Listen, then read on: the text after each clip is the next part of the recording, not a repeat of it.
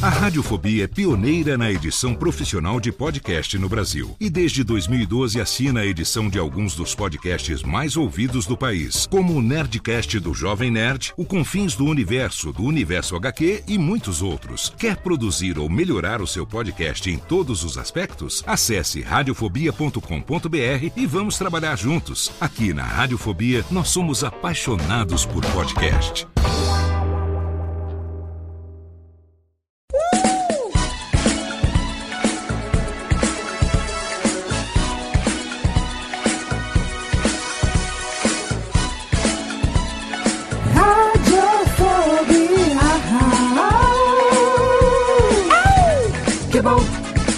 Já vai começar.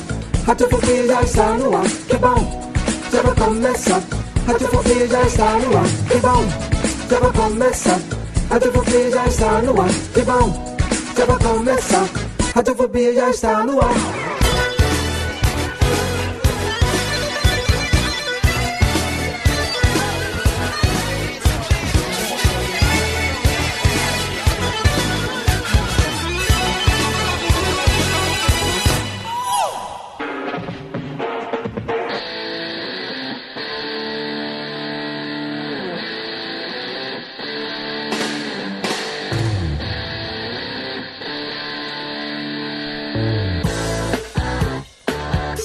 Ouvinte desocupado, você do mundo inteiro que insiste em ouvir essa bagaça de programa. Sim, você me conhece, eu sou Léo Lopes e é com orgulho na minha estetinha que eu trago pra você mais um programa de 2016 do seu podcast Delicinha, do seu Radiofobia, Les!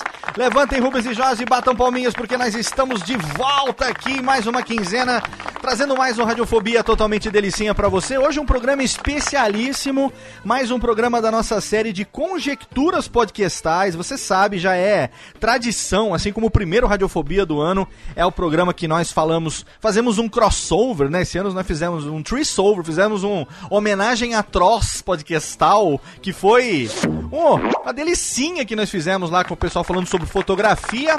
Nesse nosso segundo Radiofobia do ano, a gente faz a já tradicional conjectura podcastal, um papo a respeito da podosfera. Encerrando 2015, nós fizemos uma retrospectiva lá no Alotênica e começando agora o programa. Até pensei em fazer esse programa de hoje no Alotênica, mas como a maioria dos ouvintes está acostumado com a Alotênica mais como é, instruções, orientações, enfim, compartilhamento de conhecimento com produtores, as conjecturas podcastais elas servem para todo mundo, não só para quem produz, como para quem ouve também. E para isso hoje nós trouxemos um convidado especialíssimo, mas antes de chamá-lo, eu quero chamar aqui os meus amigos, os integrantes desta bodega, começando por ele diretamente da Detroit paulistana, o pai das gêmeas, ninguém menos do que Thiago Fujiwara, o Japinha está de volta, aliás. E aí, Léo, boa noite! Olá, Thiago Fujiwara, me diga uma coisa. Você ouve podcast quantas horas por semana, queridão? Deus do céu, pera Olha aí aí. que conta não é meu forte. Umas, dá umas 24 horas tranquilinhas por semana. olha aí. Isso, isso é um cara que ouve uma média de 3 horas por dia por aí, então. Mais de 3 horas 3 por a dia. 4 horas por dia. 3 a 4 horas por dia. E aí, cara, você tinha que ouvir de segunda a sábado, porque no domingo o cérebro precisa de um descansinho, né? Porque senão Ah, tá escorrendo pelo nariz, como diria o Chaves. já está escorrendo. E o podcast tem essa cachaça deliciosa, né, Tiagão?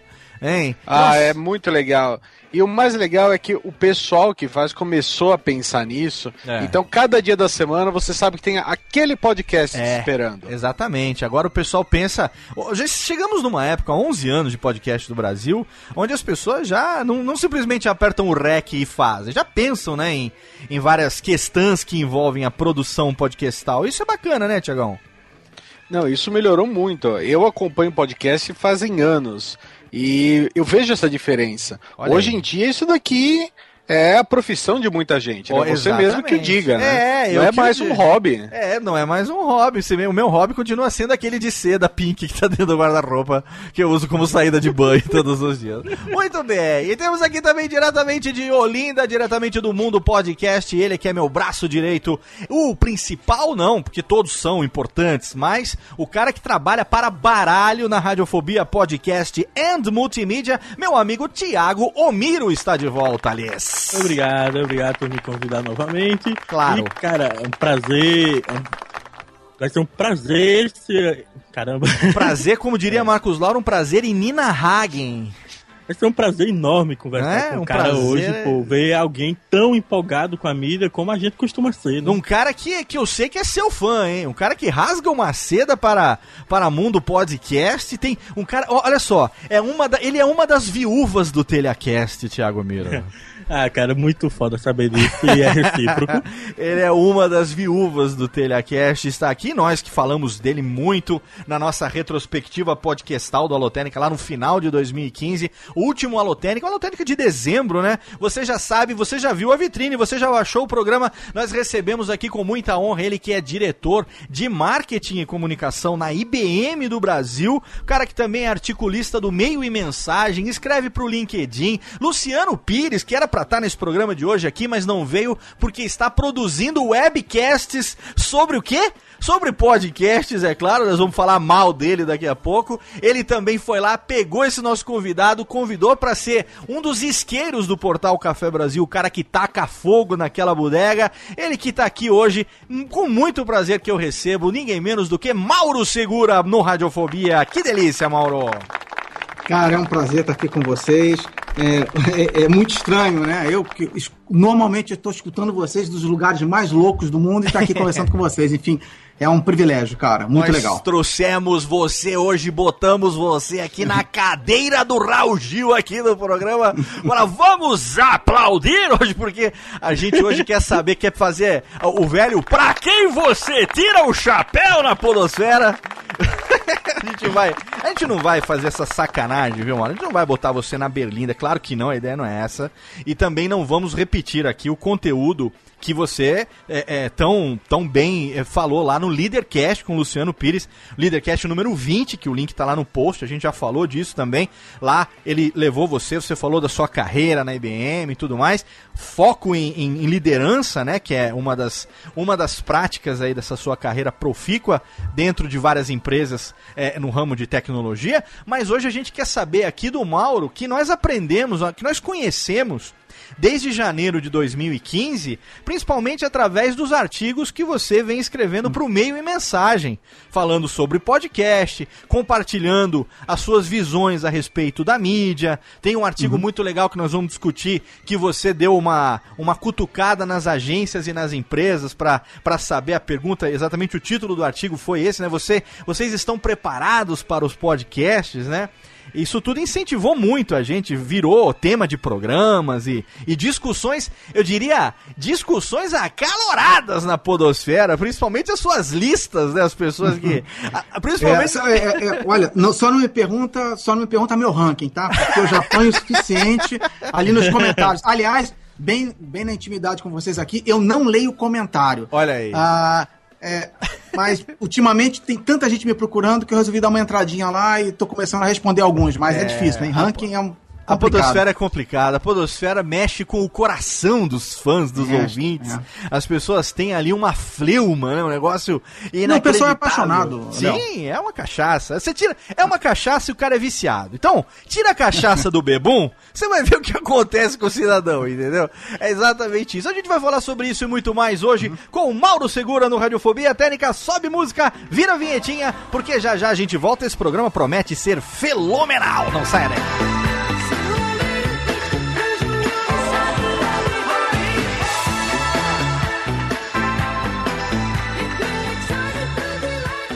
Olha bem, olha bem, conhece. Radiofobia. Radiofobia.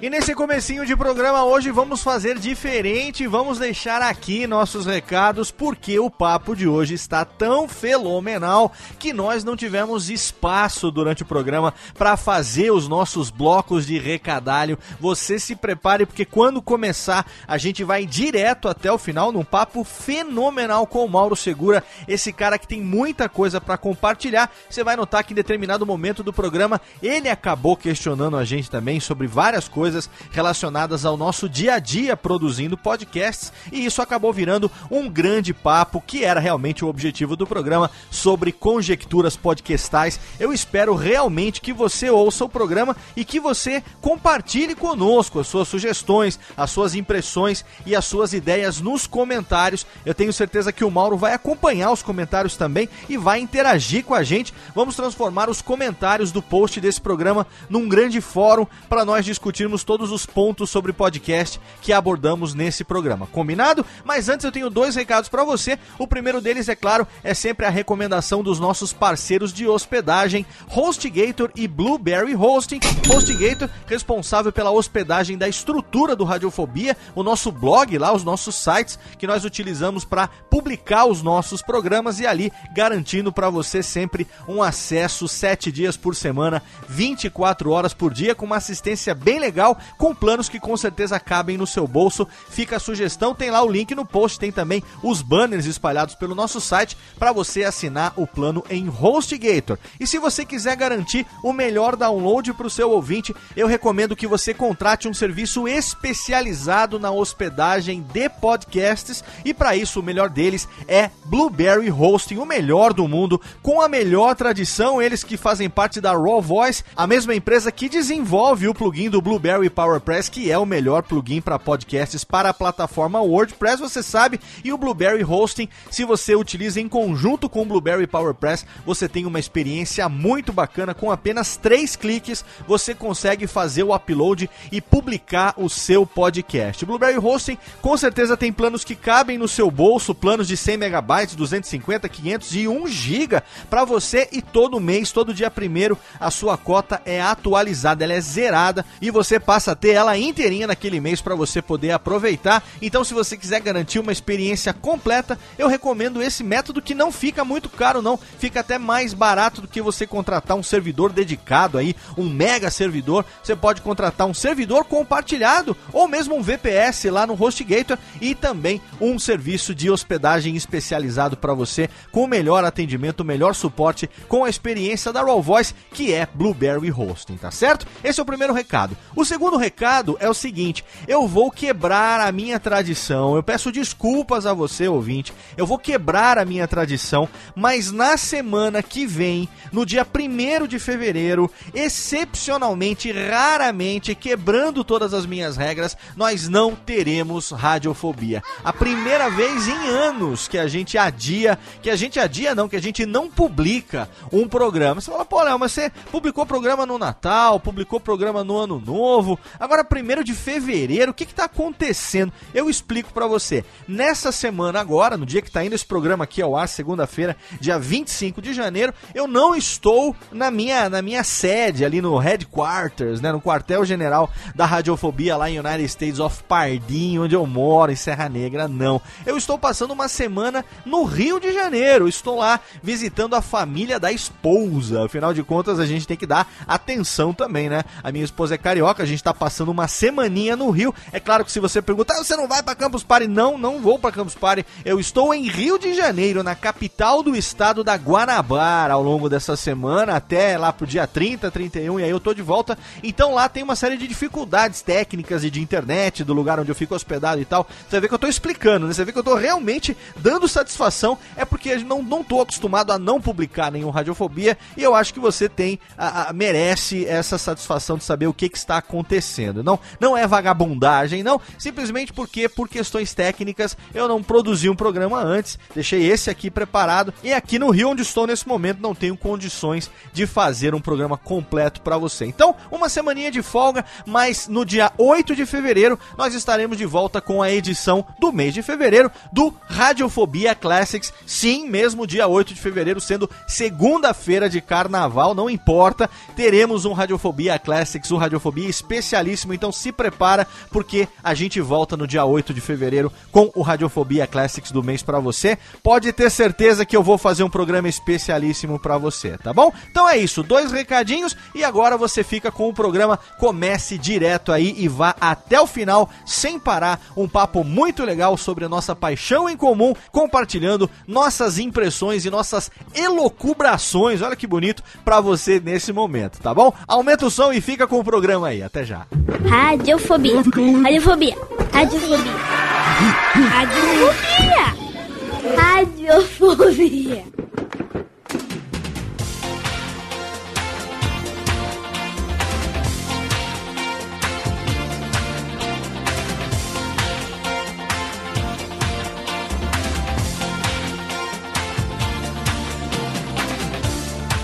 Volta, tamo de volta aqui ao som de Gênesis no Radiofobia. Olha que fenomenal!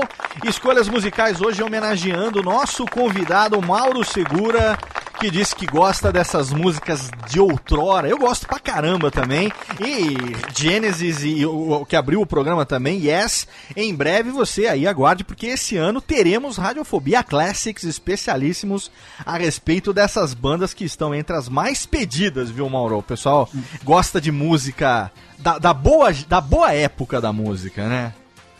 Você é um apreciador de música também? Você, música faz parte da sua vida, Mauro? Faço, mas eu sou meio nostálgico, tá? Eu, eu É. gosto de ouvir muita música da minha adolescência, dos meus 20, 30 anos, e, e incrível, por mais que eu tente é, buscar outras músicas, eu até escuto, legal, mas eu acabo parando naquela, na- naquelas, naquelas trilhas que eu convivi muito tempo na minha adolescência, e que Olha passa que por isso aí legal. que você falou. Vou te convidar pra curtir, pra acompanhar a minha playlist Flashback lá no, no Spotify, viu? É só, Ah, é? Ah, eu só-. Cara, tem acho que umas 50 horas de música velha lá, que eu adoro Ah, então também. tá comigo mesmo. Eu adoro música velha, eu fico garimpando as músicas e tem lá, vou botar o link no post pra quem quiser acompanhar Legal. também. A playlist Flashbacks by Léo Lopes no Spotify, pra você que, que gosta de música velha. Se você gosta de Justice Bieber, essa coisa. Não, Aham. é flashback, é só música É. internacional velha. Então Essa. você tem que fazer um Radiofobia Classics em homenagem à sua As- playlist. Tem que fazer. Cara, putz, ia, ia dar uns 8 horas de programa, não, não ia dar muito certo. Mas olha só, o papo de hoje aqui, apesar de Radiofobia ser um programa também sempre é, permeado pelas melódias aqui, sendo feito ao vivo com musiquinhas e tudo mais, o papo de hoje é podcast, mais um programa sobre conjecturas. Nós vamos conjecturar aqui, que é o que a gente melhor faz, viu? Na melhor concepção do verbo, é, é- é falar a respeito sem concluir porra nenhuma. Esse é o significado no nosso dicionário do verbo conjecturar aqui. E a gente não tem o objetivo de ser, é, obviamente, donos de verdade, formadores de opinião, muito pelo contrário. A gente reúne aqui, algumas vezes no ano, pessoas que gostam muito de podcast, que são, que nós chamamos de entusiastas do podcast, né? Pessoas que ouvem que, e que defendem, que batalham é, é, cada uma a sua, ao seu jeito, do seu jeito, pela, pelo, pelo crescimento, pelo desenvolvimento da mídia. E não podia ser diferente, a gente não podia deixar de fazer esse convite para você. Eu fiquei muito feliz quando consegui esse contato, você aceitou esse nosso convite para participar aqui. Reforço que Luciano Pires deveria estar nesse programa de hoje. Ele só não está porque ele está produzindo uma série. Na verdade, a essa altura, no programa indo ao ar, já tem, inclusive os links estão lá no post para você acompanhar. Uma série de webcasts de curtinha duração que o Luciano fez exatamente fazendo isso que nós estamos fazendo aqui agora, que é discutindo, que é colocando ali, colocando fogo, como lá no portal Café Brasil o pessoal gosta de falar, né? Atiçando essa curiosidade e essa busca pela mídia podcast que nós gostamos tanto. E o Mauro, desde é, é, é, janeiro de 2015, vem fazendo isso porque a gente foi lá no começo de 2015 surpreendido positivamente com um artigo assinado por ele no meio em mensagem, que é um dos portais, se não o portal mais importante sobre comunicação e marketing que nós temos na internet brasileira. E é sempre uma boa surpresa para quem faz podcast ter uma reportagem ou um artigo falando a respeito da nossa mídia, principalmente em, em é, canais assim de tamanha expressão, né? Então eu queria que você nesse começo aqui, Mauro, é, se apresentasse brevemente para o nosso público que porventura não o conheça, né? E, e- e nessa emenda dissesse para a gente como foi que o podcast entrou na sua vida. Legal, eu sou, eu sou profissional de marketing e comunicação já há- mais de 20 anos. Eu tive uma fase também onde eu trabalhei em vendas, né, na área comercial, mas nos últimos 15 anos eu realmente entrei na área de marketing e comunicação e aí eu me desenvolvi e optei por seguir essa carreira e fui em frente. Ah, tradicionalmente eu trabalho com publicidade, tudo que de, de relação às mídias sociais, ao mundo web, a, a- eu trabalho numa empresa que faz muito marketing de relacionamento, tanto no mundo digital quanto no mundo presencial, né, mundo físico. Pode fazer Então, jabá minha- aqui que a gente falou, que é da IBM, que é uma. Técnica, recebeu técnica? Não, recebeu em apoio moral, não tem problema. Uma das maiores empresas do mundo de tecnologia. Já foi uma das maiores. Uma das maiores fabricantes de computador. E já. quanto tempo que voltou ah, ah, o business para esse lado de serviço, hein, Mauro? Ah, já tem uns. Já estamos aí quase com mais de 15 anos Quase já, que a 15 IBM anos já, virou né? o jogo, continua fabricando computadores, mas hoje serviço representa praticamente 60%, 70% do negócio. Excelente, excelente. Bem, e, e- e essa história de podcast, eu confesso para vocês, é, essa história é um pouco decepcionante, porque é, eu, na verdade, eu comecei a escutar podcast para resolver uma insatisfação minha no trânsito. né? Olha aí. Eu não aguentava mais é, ficar dentro do carro ouvindo rádio com aquela chorumela que a gente escuta normalmente nas rádios. Não, não, não- não tinha nenhum interesse por aquilo. E por acaso, alguém me, me fez o comentário, é, me passou um link de um podcast. Isso foi mais ou menos em 2013, né? Deve- tem aí uns seis, três anos, mais ou menos. É, eu ouvi aquele podcast, gostei e passei a acompanhar é, aquele programa. E, e foi interessante porque, assim, ouvindo alguns programas, esses próprios programas começaram a se referenciar a outros programas. Sim. E foi aí que eu comecei a descobrir é, o podcast. E, e- e confesso aqui que eu realmente comecei a ouvir de forma muito mais regular e com afinco foi início de 2014. Quer dizer, eu sou um ouvinte muito recente de podcast, é, é, da maneira como a gente falou aqui, né? De uma maneira mais regular, apaixonada. Eu, eu, eu acho que eu escuto por dia, levando-se o trânsito. Eu, eu sou um- eu pratico muito esporte e, corro muito, né? Aham. Eu, eu, normalmente, final de semana, eu saio, sei lá, corro 10 quilômetros, né? Aham. E, e, e, aí é podcast o tempo inteiro, né? Então você começa a fazer, você começa a somar esses hora, essas horas todas. No final eu devo estar ouvindo aí é, por semana, com certeza, pelo menos umas 20 horas de, de Olha aí. podcast ou mais. né? 20 horas Então eu é virei uma um- média um interessantíssima, uma excelente média. É. Eu virei um consumidor compulsivo e, e- e tem duas coisas assim, que, que eu destaco, né? É. Eu, eu sou. Da mesma, forma, da mesma forma que eu sou um leitor compulsivo, eu leio tudo, até bula de remédio, eu gosto de ler, né? Eu, eu adoro ouvir coisas diferentes. Então, eu Olha não aí. sou. Claro, eu tenho meus podcasts favoritos, né? Que eu gosto mais. Que, Aham. Agora, eu gosto de escutar, de, de experimentar tudo, né? E, e- e isso acho que faz um pouco é, parte da minha cultura, como, como eu trabalho em marketing e comunicação, eu também tenho que me desafiar Sim. a experimentar coisas novas. Obviamente. Então eu saio escutando tudo, né? Consegue lembrar ainda qual foi o primeiro? O primeiro foi o Braincast. Braincast lá dos nossos amigos Merigo, Cris Dias e Guga Mafra mandaram uma beijoca pra todos eles lá. Fazem um trabalho fenomenal que ano passado também incentivaram as meninas lá com o Mamilos, que foi uma revelação fantástica que a gente teve na Podosfera. É mandar um beijo também. As meninas em breve estarão aqui no Radiofobia, hein? Fazendo um crossover delicinha com a gente. É. Mas esse acho que a gente vai querer fazer presencial, porque esse tem tudo pra ser muito especial. Mas, ô Mauro, você falou um negócio agora na sua introdução que me. que eu sempre digo, queria saber se você concorda comigo. Você disse que você ouviu, é, então, o Braincast, que foi o primeiro programa, e ouvindo ele, você ouviu referências a outros programas. e que aí você começou a conhecer outros podcasts graças a isso. Eu sempre digo que o podcast ele tem uma, uma das muitas vantagens da mídia podcast é que ela não segrega, ela agrega. É, a pessoa é, ela pode ouvir quatro, cinco podcasts de cinema, por exemplo, é, sem que um confronte o outro, sem que um concorra com o outro, né? Você pode ouvir o Jurassic Cast, você pode ouvir o Rapadura Cast, você pode ouvir o Cinecast, o Pipoque Nanquim, por exemplo, quatro programas totalmente distintos falando sobre o mesmo filme e você vai sair dali com quatro impressões totalmente diferentes. Você concorda com isso, com essa, é, essa diversidade agregadora do podcast ou você tem uma visão diferente disso? Não, não, eu concordo, é, concordo totalmente. E, obviamente, que cada um vai encontrar a sua preferência, né? Sim. Cada um vai se identificar com um determinado aspecto, uma determinada abordagem, ou, e- eventualmente, um podcaster, né? Que, que, puxa, gostei desse cara, acho que esse cara tem opiniões legais. Aham. Eu, por exemplo, eu, eu, eu ouço alguns podcasts que eu, assim, eu discordo completamente, às vezes, do que aquela pessoa fala. Olha que legal. E- Mas aquilo é legal, porque aquilo Sim. ali é, me, me, me desafia, entendeu? Sim. É, então, é, é, esse para mim foi talvez um dos grandes pontos que, que o podcast trouxe para mim, porque ao, ao, estar no trânsito, ao estar correndo, ao, eu viajo muito, né, eu pego muita ponte aérea Rio-São Paulo, né? Então é uma festa, né? É, já saio do trabalho já ouvindo e vou entro no avião, saio do avião. O pessoal deve pensar que eu sou louco, porque eu tô alienado, né? Você é um daqueles caras e... que tem raiva da ponte aérea porque ela dura menos do que um programa?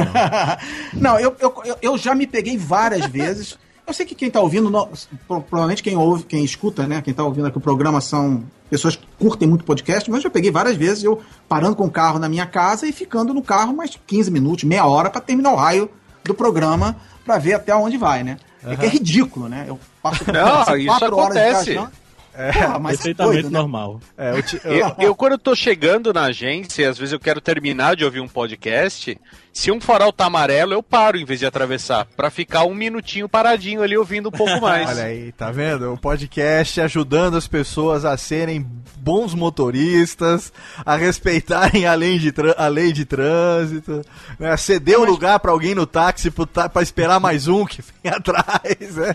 Mas, Léo, é, é, pegando o seu ponto, quando você falou essa questão de quando eu comecei com isso, uhum. eu, na verdade, eu comecei a escutar podcast porque chegou para mim um episódio do Braincast sobre algum tema qualquer de marketing e eu me interessei por aquilo. Sim, eles têm, eles têm um pé no marketing forte ali, é... né? É. Oi? Eles têm um pé forte ali no marketing, né? O Merigo falam muito forte, sobre isso. E, né? e, e, eles falam muito do mundo digital, que para mim me interessa muito. E eu comecei a, a, buscar os outros episódios. Então eu entrei nesse negócio de podcast com o interesse de aprender mais sobre marketing e comunicação. Eu, eu, eu encontrei ali um canal de capacitação para mim. Sim. Não, não meramente porque eu queria. É, é, curtir meu tempo lá no carro ouvindo outras coisas. Eu, eu encontrei esse canal como um canal de capacitação, porque realmente eu comecei a escutar coisas que eu não ouvia no dia a dia. Sim. Né? E aí, depois de um mês já consumindo, um mês não, perdão, um ano consumindo podcasts, começando a ouvir muitos podcasts diferentes, eu comecei a refletir, já que eu vivo no meio de marketing e comunicação, porque nós, profissionais de marketing, líderes de marketing nas empresas, não olhamos para essa mídia com um pouco mais de carinho. Né? Certo. Né? É, Até hoje eu me pergunto isso, eu não tenho uma resposta clara para isso. É, e, e, foi aí que eu comecei a me interessar mais. Aí eu passei a ouvir podcast não só como uma forma de conhecer pessoas legais, é, transitar por outros temas completamente diferentes, né? Uhum. Como também olhando isso como, olha, tá aí um canal de crescimento que lá na frente talvez seja um canal muito importante para a marca de comunicação. E aí, foi, aí eu fui começando, a, fui começando a ligar as coisas, entendeu? E por aí Sim. foi. E você tem uma, uma. Vamos primeiro aqui nesse primeiro, uhum. nesse segundo bloco, no caso aqui, uhum. explorar um pouco dos seus, dos seus, dos seus gostos, né? Uhum. Das suas uhum. preferências, né? Você ouve de tudo. Mas quais são os estilos de podcast que você, que você mais gosta? Quais são os assuntos que mais chamam a sua atenção? É, eu vou seguir um pouco o, o Thiago Miro, num dos. Eu acho que foi nesse, no último Radiofobia, ou no penúltimo, não sei ele, ele comentou, ele falou uma frase assim: ah, tais podcasts são calminhos, né? Você ah. escuta, calma. Lembra disso, Miro? Uhum. Você falou alguma coisa assim. Então, eu, eu vou mais pelos podcasts mais calmos, aquele que dá um pouco de tempo de você refletir, né? Certo. Então é. Mamilos é um podcast que é legal, de reflexão, entendeu? É, a, o podcast agora que, que, que foi lançado esse ano, que eu achei um podcast fantástico, que é o xadrez verbal. Sim. Também, puxa, é, é, um tema árido, um tema difícil. Né? Gosto muito do Luciano Pires. Eu acho que tanto o Leadercast quanto o Café Brasil tem uma forma legal, porque ele, ele pega temas e dá um nó na sua cabeça. Eu é. gosto disso. eu não concordo com tudo que o Luciano Pires fala. Eu já, de vez em quando eu falo com ele, puta, foi radical demais. Foi muito, é, esse, esse, é o Luciano Pires que nós conhecemos. É, né? aí ele, puta, me manda para aquele lugar e fica tudo bem. é, esse, né? esse é outro Luciano Pires que as pessoas pouco conhecem. É, é, é. Mas nós e conhecemos. Gosto, e, e, gosto, e gosto muito, né? Gosto muito de tema cast, na porteira cast, porque esses caras, imagina, você entra no programa, Aí, de repente, um, entra um cara, como foi esse último agora, do. do acho que foi do SciCast. O cara entra para falar de. Acho que foi Índia Antiga, né? Acho que foi da, uh -huh, do SciCast. Isso. Cara, é totalmente inesperado, né? Eu nunca li, nunca li, nunca ouvi sobre aquele negócio. E de repente eu tenho uma hora de mergulho num tema que se eu for buscar numa literatura acho clássica, que foi Roma, um saco. Acho que foi Roma Antiga o último SciCast, né? Roma Antiga. Ah, foi Roma Antiga? Roma, então é. eu, eu, eu, teve um último aí de Índia. É, então, é. tô me confundindo. É tanto que eu já tô enrolando a, a Mas, Mas- mas enfim, eu gosto de. Eu gosto mais de. de é, é, de casts um- mais nesse tema de história, mais reflexão, é mais a minha praia.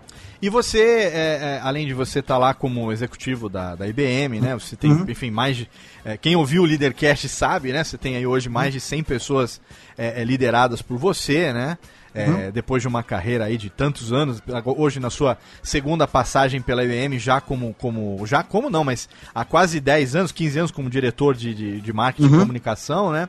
É, Você tem ali, enfim, um dia a dia extremamente corrido, né? Extremamente É, é limitado. mas você encontra tempo para escrever lá como articulista lá no meio e mensagem. Você Uhum. colabora no LinkedIn com artigos. o- o- Agora o Luciano também aliciou você para escrever as iscas intelectuais lá no portal Café Brasil, né?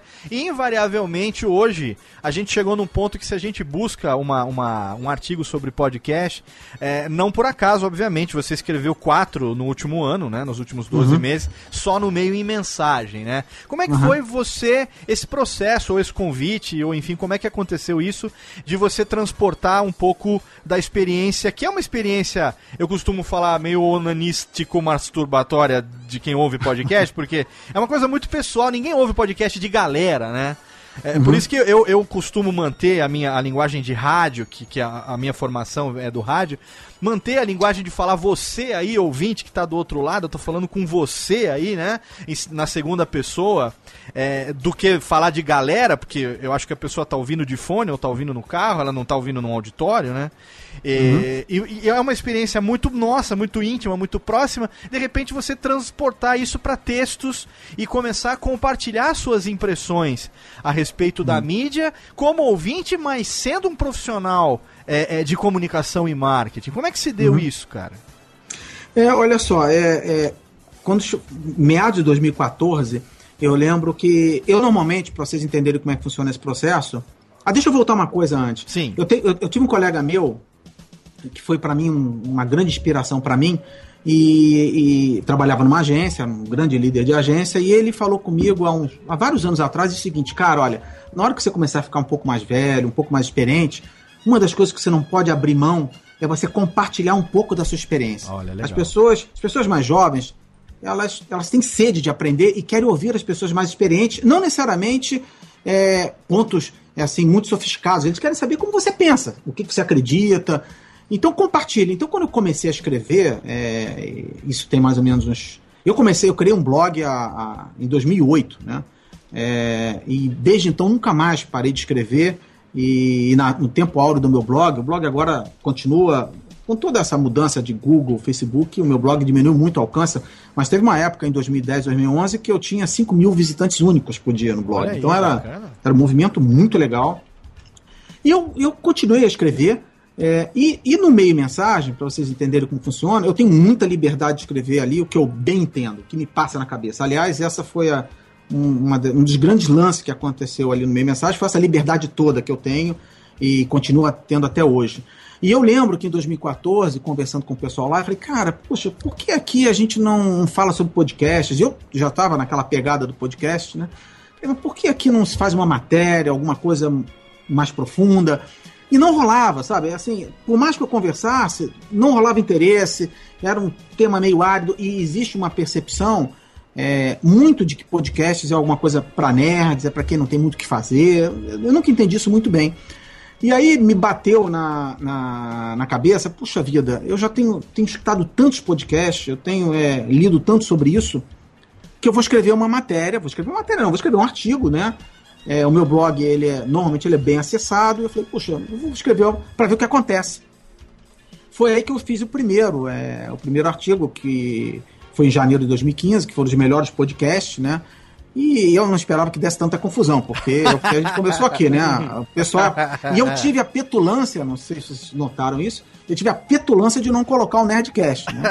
Que eu não sei se foi um erro ou um acerto, mas, eu não mas eu Ah, isso muito. briga. Olha só, Não, mas- isso mas eu- depende do ponto de vista. Depende do ponto de vista. Porque é, a- a- a- os, os podcasters, não só quem. Na verdade, assim, entre ouvintes e podcasters, é, os podcasters são mais xiitas do que os ouvintes, né? É, porque é meu, o podcast é meu, né? Então aquela coisa. Né? Tem gente que tá totalmente relax com isso, mas tem gente que, né, falou, mas não falou de mim, ou não falou dos meus preferidos, eu não tolero. E, e por incrível que pareça, existe uma, uma, uma facção, vamos chamar assim, rotulando de, de sacanagem, é, muito anti-nerdcast por aí na podosfera, sabe? Existe isso, né? Eu tô falando isso aqui como apresentador do Radiofobia num programa de conjecturas podcastais, eximindo totalmente o fato de que eu edito o Nerdcast há quatro anos. Isso eu não tô nem, eu não tô nem botando na pauta aqui, mas é, é, é, é, é notório quando você, por exemplo, fala alguma coisa do Nerdcast, vem um comentário e fala assim: olha lá, tá vendo? Tá falando de novo desses caras. quando você não coloca, vem aquela galera e fala assim: olha aí, tá vendo? Não colocou os caras, entendeu? E isso acontece com outros também, né? Agora que você entrou no assunto, você escreveu um artigo em 13 de janeiro de 2015 que você é, teve. Aí sim, aí sim, olha só. Aí sim você cometeu o pecado mortal de dar o título para o seu artigo de os me 10 melhores podcasts do Brasil. E aí, sabe que, qual foi o erro que você cometeu? Que, aí, tô falando tudo entre aspas, tá? O erro é fazer rankings de qualquer coisa na podosfera, cara. Isso é um tiro no pé, porque o, o, o ranking nunca vai refletir a opinião, lógico, de quem lê, e sim a opinião de quem escreve. E outra coisa, a, a falta de algo dizendo como. Que é, é, devia ser óbvio, obviamente. Mas, como não tinha, né? Neguinho subentende que. Como assim são os 10 melhores? Isso é ele que acha.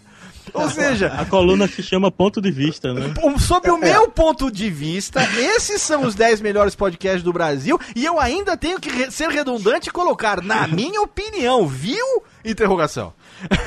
Como É, Eu Léo. lembro que na época foi um boom muito legal que teve na podosfera. Apesar da galera reclamando, a gente falava muito que o podcast precisava aparecer mais na grande mídia, né? Sim. Isso mesmo na grande mídia da internet, né? E, putz, apareceu falando de podcast no meio e mensagem, sabe? E, e assim, não falou do Nerdcast, né? É algo que foi que não é sempre que acontece, né? Como é que Mas, você Miro, lidou? olha, Como é que você pegando lidou? a carona no Miro, olha só. É, é óbvio, Léo, que uma das, é, um, um dos artifícios usados para gerar esse boom foi realmente o título, né? Lógico. O título era um título altamente polêmico. Agora, vocês não sabem, esse artigo, ele foi o segundo artigo mais acessado em todo o meio mensagem em 2015. Mais do que qualquer matéria. Não é de blog, não. Qualquer, você pega todas as matérias que o meio mensagem publicou em 2015, esse artigo foi. Essa foi a, a matéria, a segunda mais acessada. É, então, para vocês terem uma ideia do impacto, tá? Aham. Eu atesto isso, isso daí porque dentro do mundo podcast, o qualquer post que a gente coloca melhores de alguma coisa também acaba sendo mais acessado de sempre. É, mas sabe que a podosfera, ela tem, ela tem um, um trauma desse negócio de ranking, de concurso, de Isso é melhores. maravilhoso, Léo. Existe uma história aí, né? Existem os, os, le- os, os Leandros da Podosfera aí, o passado da Podosfera, que tem um trauma profundo desse negócio de, mark, de, de ranking. Não só porque, enquanto o Nerdcast participava de qualquer concurso, sempre ganhava.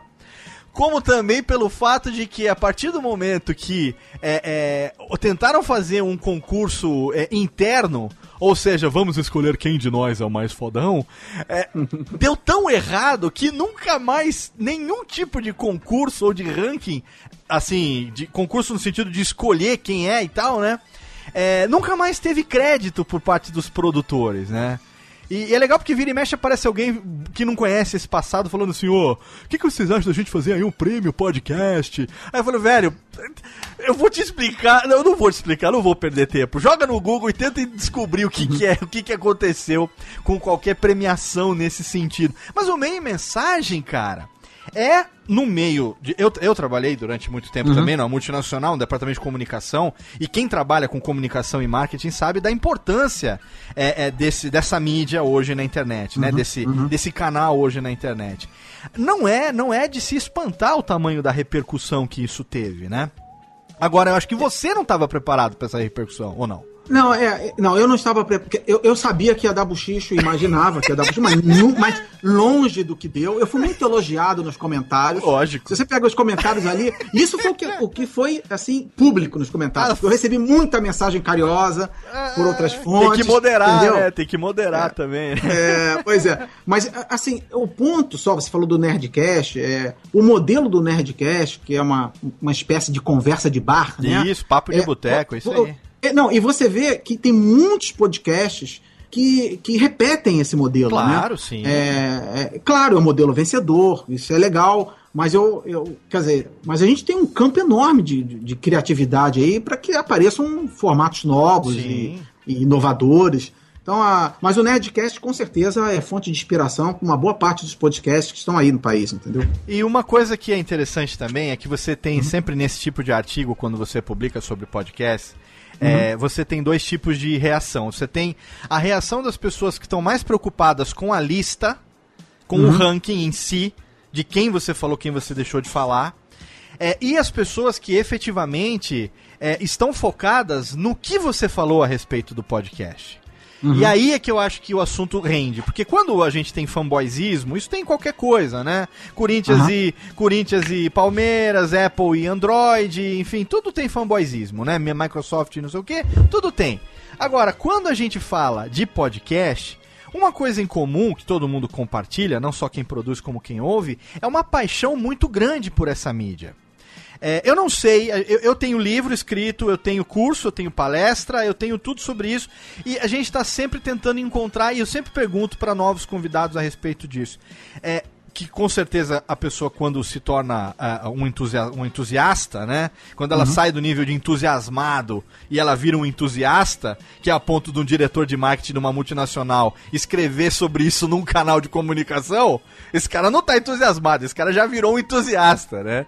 Ele já quebrou a barreira do entusiasmado e já virou um entusiasta ali, porque eh, se ele não grava por enquanto, por enquanto, pelo menos ele precisa falar a respeito para poder, né, compartilhar as suas impressões. Por que que você acha que é uma mídia tão apaixonante? É, olha só, eu acho que é, tem dois aspectos aí. Tem, tem vários aspectos, mas tem alguns que surgem com mais clareza. Primeiro que o, o- essa mídia podcast, ela é, ela é muito, é, ela é muito especial, porque ela, vou- a gente chegou a falar nisso um pouquinho atrás. Ela é quase uma mídia totalmente dedicada para você. Você praticamente está imerso naquilo, você está focado. Então, o nível de é, atenção que você tem naquela mídia, ela é, é nível máximo. São raras a- a- as mídias que nós temos hoje disponíveis onde você está realmente totalmente concentrado. Sim. E, um, e também muito interessante, o ouvinte tradicional de podcast, por ele ser um cara muito apaixonado por aquilo, ele é altamente engajado. Ele é um, ele é um sujeito que gosta de comentar, ele é um, um cara que gosta de conversar, debater. É, normalmente as pesquisas mostram, né, tanto aqui nos Estados Unidos e poucas aqui no Brasil, infelizmente, a gente tem poucas pesquisas aqui, que são ouvintes de mais alto nível em termos de formação, capacitação. Ou seja, nós temos no, no podcast é, um, um perfil é, de consumidor muito especial.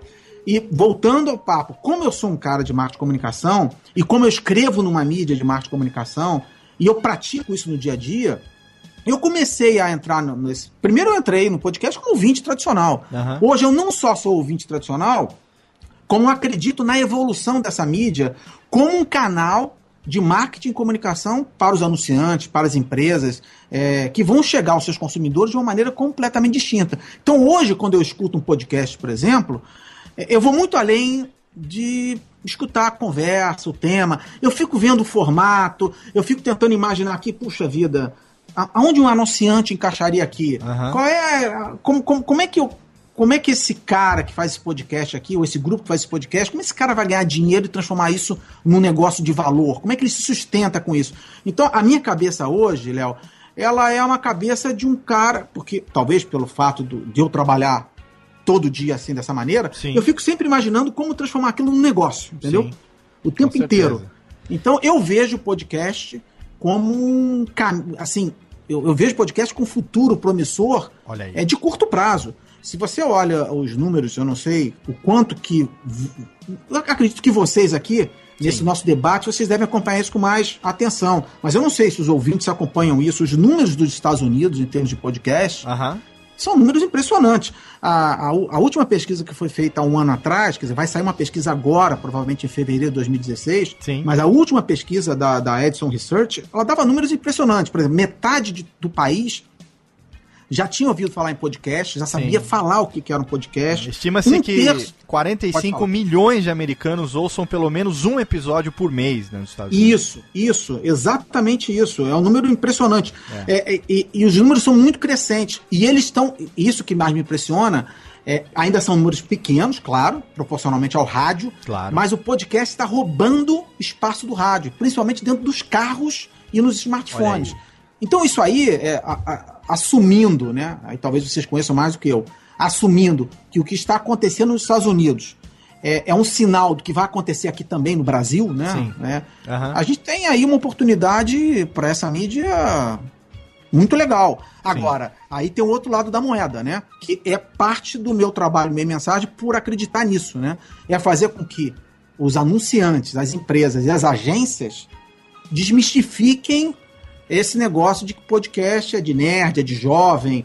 é, e, e, e também fazer, aí ao outro lado, batendo um pouco aí na turma que faz podcast, né? Aham. é que é também olhar podcast menos como maneira, me- menos como uma coisa de hobby e de paixão excessiva Aham. e olhar aquilo como um negócio, entendeu? Entendendo que para um anunciante en- entrar no podcast, patrocinar um podcast, cara, tem que ter os dois lados, tem que ceder um pouco, tem que testar o formato, então tem que ter um pouco mais de flexibilidade e um pouco menos de paixão irracional, entendeu? É, a gente tem dentro do podcast, a gente tem dois tipos de produtores, né?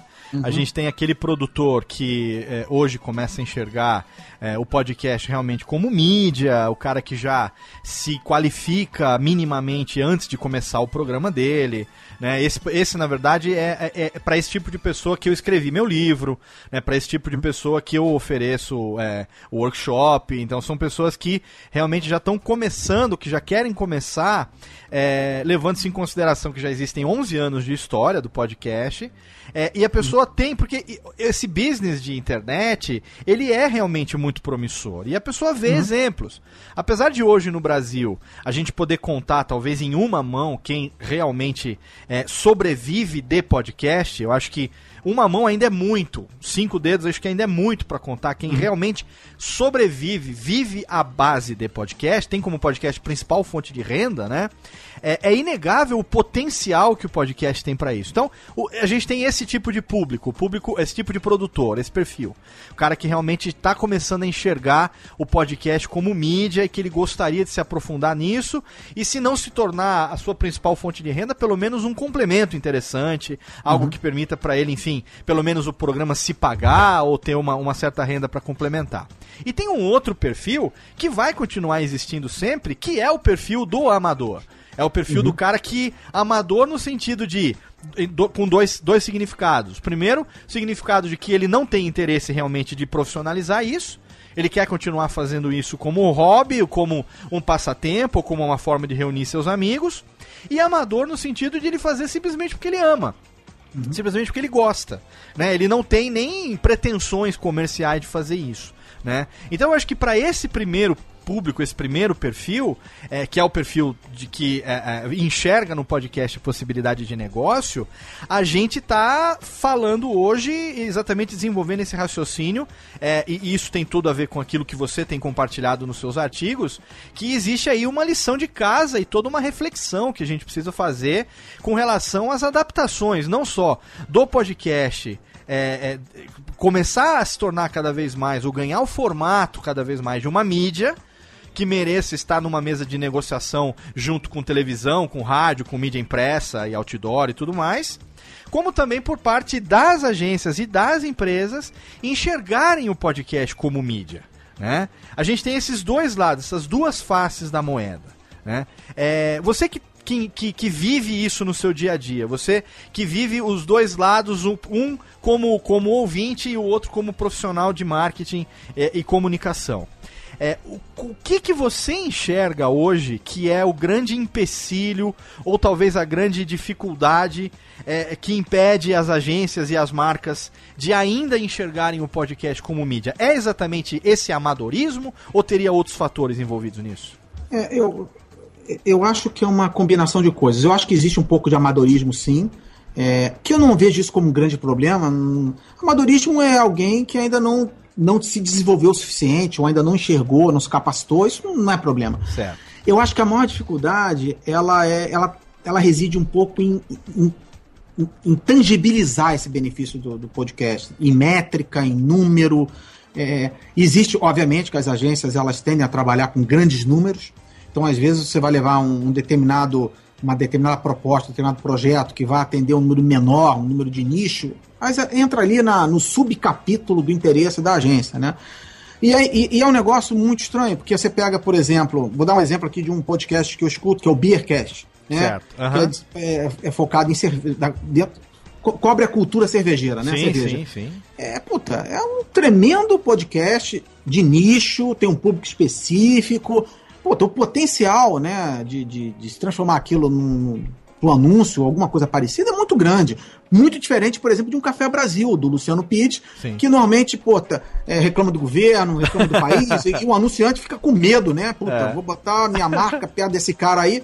Então, é, é, é assim, Existem esse tipo de, claro, qualquer empresa pensa nisso, né? Uhum. É, mas eu acho que o potencial do, do crescimento do podcast, ele passa primeiro pela descoberta. Então eu acho, eu, eu não sei, aí é uma pergunta para vocês, né? É, eu não sei o quanto que, o pod, que os podcasts chegam nos anunciantes. Eu não sei se existe essa abordagem direta, se, se a barreira ou passa pela agência. Eu, eu não consigo diagnosticar ainda isso. Isso uhum. aí Talvez vocês possam até comentar aqui. Certo. Mas assim, é, é, o grande problema é que além de chegar, é, é tangibilizar aquilo em números. Então Isso, eu acho que métrica, nós né? uhum. é métrica. Nós convivemos aqui, eu vivo o mundo de marketing hoje, cara. O meu mundo é um inferno de métricas, né? Sim, eu cada sim. vez mais, para cada real que eu coloco em um lugar, eu tenho que provar o quanto de retorno vou, vou, aquilo vai trazer. Sim. E no mundo que a gente vive hoje, que é um mundo muito mais é, é, municiado de ferramentas analíticas, esse negócio de ROI, esse negócio de retorno de investimento virou uhum. uma obsessão. É. Então eu acho que parte do problema dos podcasts, ou do desafio do podcast, passa exatamente pela capacidade da gente mostrar para as agências e para os anunciantes que ali tem um espaço, entendeu? Sim, e é. que dá retorno, né? Esse realmente é um dos maiores desafios para os produtores de conteúdo, porque é, para todas as outras mídias, mesmo na internet mesmo, falando de blog e vídeo, é, principalmente YouTube, né? É, você tem métricas bastante definidas, né? Então, televisão você tem lá é, a medição de Ibope, jornal você tem tiragem, né? Rádio você tem lá também a medição de audiência por é, cada mil aparelhos conectados e tudo mais, tem como tirar. Na internet, para os blogs, você tem page views e, e, e visitantes únicos, né?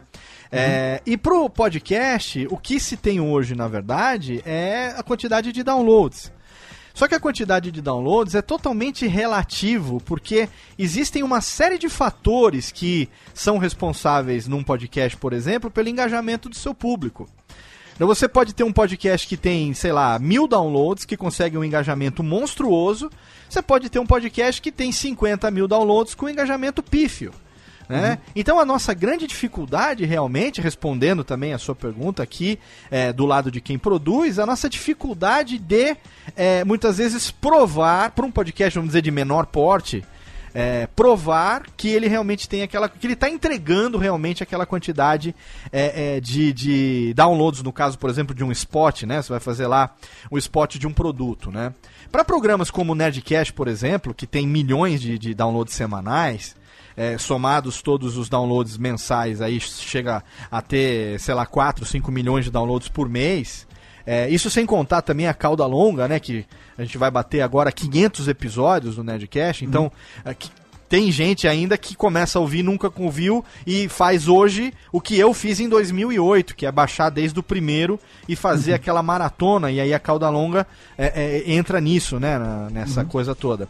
É, mas para um podcast que tem milhões de downloads, é claro, é muito mais fácil de você entregar é, essa métrica para uma agência, para um anunciante, porque obviamente se você é muito, é, é, muito mais visível o engajamento, por exemplo, em cliques ou em, em acessos de um certo é, patrocinador, se você tem um milhão de pessoas que ouviram aquilo, se você tem 10 mil. Né? Então acho que a gente ainda, ainda navega, porque a, as agências, pelo menos até o contato que a gente teve recentemente, é, uma ou duas agências só no Brasil que conseguem começar a trabalhar essa coisa do engajamento. A, uhum. a, outra maioria, a, a, outra não, a maioria, todo o restante, como é internet, ainda joga tudo dentro do mesmo balaio e aí acaba é, cobrando exatamente page views e, e, visitantes únicos. E se você tem um programa como o meu, por exemplo, que eu entrego um, um, um programa por semana, que tem uma média de 150 mil downloads por mês é, é, no geral. É, e você vai ver a quantidade de page views, é ridícula, porque o site só funciona para mim como plataforma de publicação do podcast. Eu não estou gerando conteúdo dentro do site. Claro, Ele entendi. só está alimentando meu feed. Né? Então a gente realmente ainda vive essa, essa incerteza, essa, essa incerteza não, mas essa falta de uma métrica ou de um sistema é, que consiga realmente mostrar a real capacidade do podcast é, de engajamento em campanhas e venda. E aí entra nessa coisa, né? Que o anunciante quer ROI, a gente não tem como, como fazer um planejamento disso para ele, e aí a campanha acaba não rolando e mais. Então é, é complicado nesse aspecto, realmente. Em outubro do ano passado, eu participei de um evento aqui em Recife chamado Blog Day, que reuniu alguns blogueiros daqui da cidade junto com é, representantes de agência de publicidade. E Olha aí, que legal. Eu tava lá e eu fui perguntar, né, sobre questão de podcast, sobre como chegar nas agências. E ele falou, ele ressaltou essa parte. Ele conhecia o que era podcast, e, mas ele disse o seguinte: é exatamente isso, que os podcasts tinham essa dificuldade de provar que os números deles eram reais. E o que era pior, é, mesmo todo mundo da agência sabendo o que era podcast, os clientes não sabem o que é. é. E aí é o que complica. O cliente não aprova botar no podcast, ele não tem nem ideia do que é isso. É, a gente está agora, é, agora, né, no lançamento desse programa, já tem no ar, semana passada, é, menos de uma semana, o Luciano Pires lançou uma série de webcasts são sete vídeos curtos no canal dele lá no YouTube. O link, é claro, tá no post para você. E o primeiro desses vídeos é exatamente isso. É, o título do vídeo é Pode o quê? Entendeu? Porque é, é, uma das coisas que exatamente a gente tem dificuldade na hora de explicar, que algumas pessoas vão para explicação técnica, né, de que podcast não é, uh, não é a, o programa, mas sim a, a, ferramenta de distribuição, o método de distribuição, né? É, outros vão naquela explicação mais simplista que não deixa de estar tá certa, apesar de muitos rechaçarem, que é a, a a semelhança com o rádio, né? Quer dizer, imagine um programa de rádio que você pode ouvir a qualquer hora, em qualquer lugar, né? Independente é, de você ter ou não um rádio na mão. Você pode ouvir no carro, no seu computador, no seu telefone. Então a gente tem essa dificuldade de explicar pode o quê. O quanto que dentro do outro lado aí, ô Mauro, dentro das, hum. das, das empresas que são quem, quem efetivamente pode colocar a grana dentro do podcast, o uhum. quanto que é difícil. Eu vou falar vocês generalizando, uhum. tá? Excluindo uhum. você, mas o claro. quanto que para vocês é difícil entender isso? É, olha só, é, pegando um pouco do gancho que você falou, da, da, da, da falta de conhecimento, é parte do, da minha do que estava na minha cabeça quando eu criei esse ranking de melhores podcasts é a forma de eu divulgar podcasts que são legais, que são bem reconhecidos e que as pessoas que estão ali lendo aquele artigo, principalmente no mundo de marketing de comunicação, que é o meio mensagem, uhum. que ali eles vão, eles vão encontrar podcasts legais que eles possam experimentar. Claro. Porque eu acho que o grande lance para uma pessoa entender que é, o que é podcast é experimentar, cara. Você Sim. pode explicar, dar volta, falar que é, é rádio. Verdade, então, o verdade. cara vai entender, o cara vai imaginar, mas o cara tem que experimentar. Sim. E aí, é como a Matrix, quando... né? É, como... é, porra, é, exatamente. Não, e aí quando o cara experimenta, o cara é fisgado, entendeu? Ah, então, assim, é, eu tenho é, feito uma peregrinação, assim, conversando com as pessoas muito sobre essa questão de podcast, é, até fora do, do, do meio mensagem, conversando com as pessoas é, pessoas que eu conheço. Eu, por exemplo, na semana que vem eu vou estar em São Paulo, à noite eu vou estar jantando com um executivo de marketing de uma grande empresa e ele foi ele que me chamou. Puta, eu queria falar sobre podcast, né? Então, assim, é, eu acho, é, essa sua pergunta é muito difícil. Assim, quando você entra nas empresas, de maneira geral, as pessoas que escutam e curtem podcast são as pessoas um pouco mais jovens, é, que, é, que estão mais. Ou, ou com.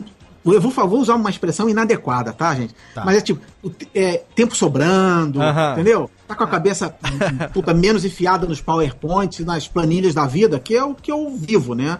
É, cara, não tem tempo, então a gente se enfia nesse, nesse mundo. Agora, eu vejo, por exemplo, a, porque uma das alternativas para os anunciantes é, por exemplo, patrocinar podcasts já existentes. Mas eu também vejo um potencial incrível de nós, anunciantes, nós construímos nossos próprios podcasts. É. Não só para o mundo externo, como também para o mundo interno, para capacitação interna dos funcionários.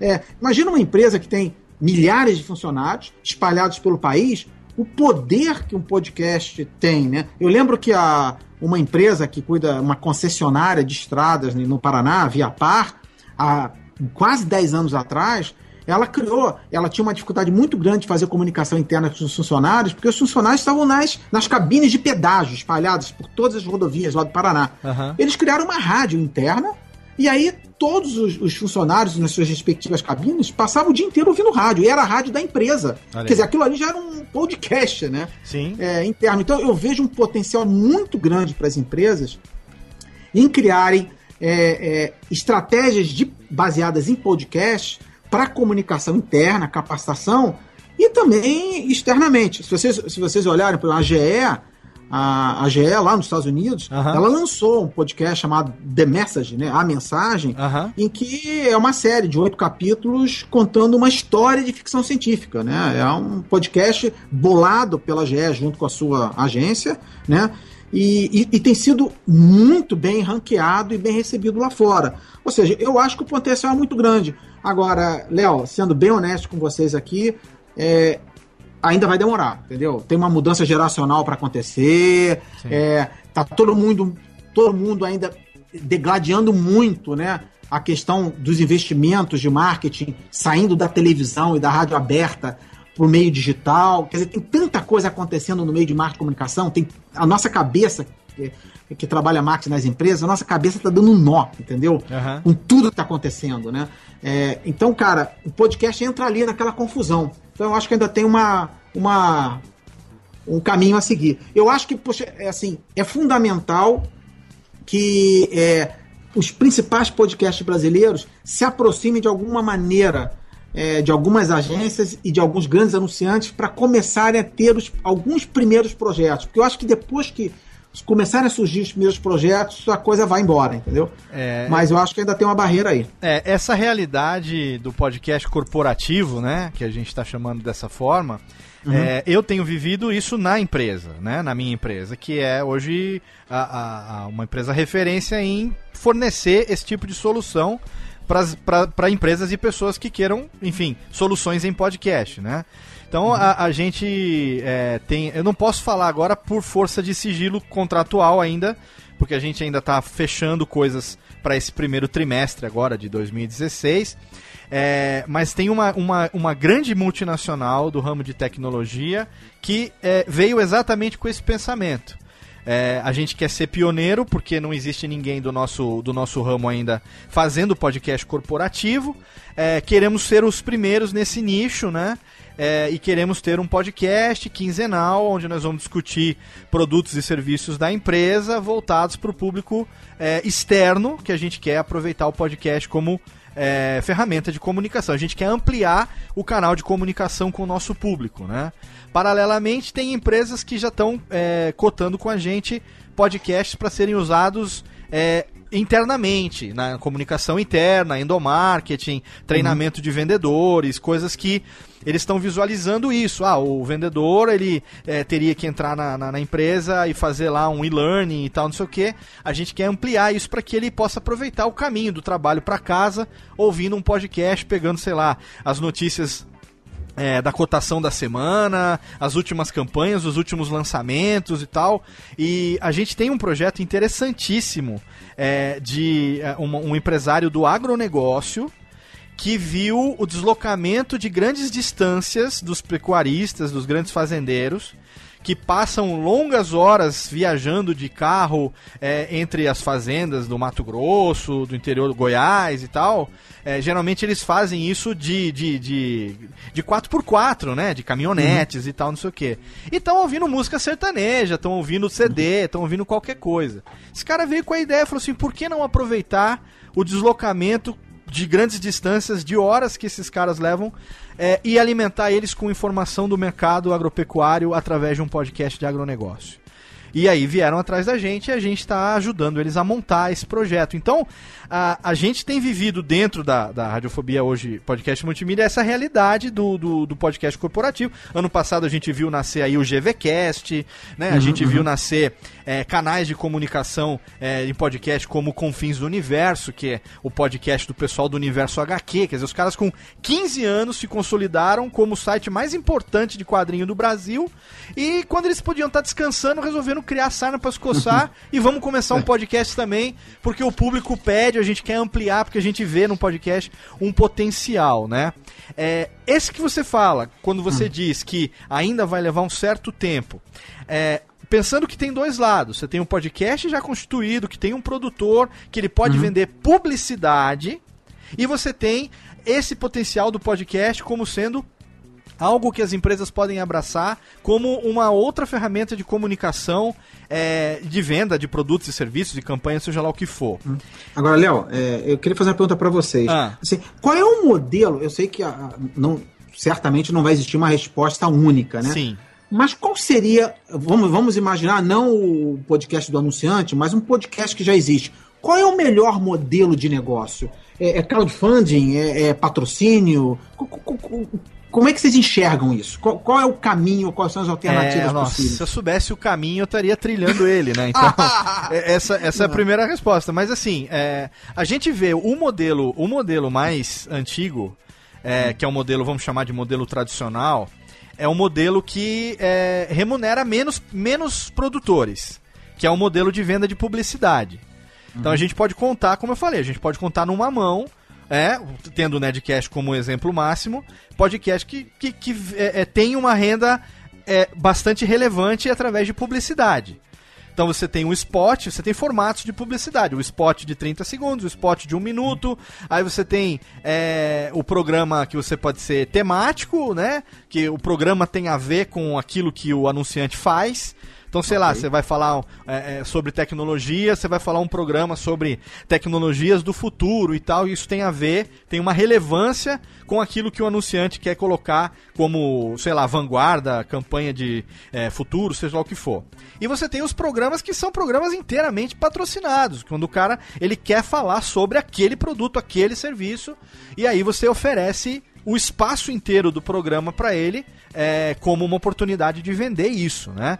Esse é o modelo tradicional, que é o modelo que mais gente tenta praticar e menos conseguem, porque exatamente existe essa dificuldade de você é, provar que você vai entregar aquilo que o, que o cliente quer. Né? Não adianta você simplesmente falar assim, ah, é, eu, tô te prometendo que eu vou entregar 10 mil downloads e mostrar 10 mil downloads. Né? Uhum. O cliente ele quer um engajamento na campanha, ele quer, sei lá, que as pessoas entrem no site dele, se inscrevam, uhum. na, inscrevam naquele serviço ou que comprem o seu produto, né? Exatamente por essa dificuldade, em 2015 a gente viu um crescimento muito legal, e o Miro pode completar isso com bastante propriedade. A gente viu um crescimento muito legal do modelo de crowdfunding, o modelo de financiamento coletivo através do Patreon, através do Padrim, que é uma plataforma nacional que surgiu também em reais, é, uhum. a gente viu aí cada vez mais é, produtores conseguindo, através da colaboração dos seus ouvintes, é, monetizarem e, e se sustentarem e até ampliarem o seu modelo de negócio com financiamento coletivo.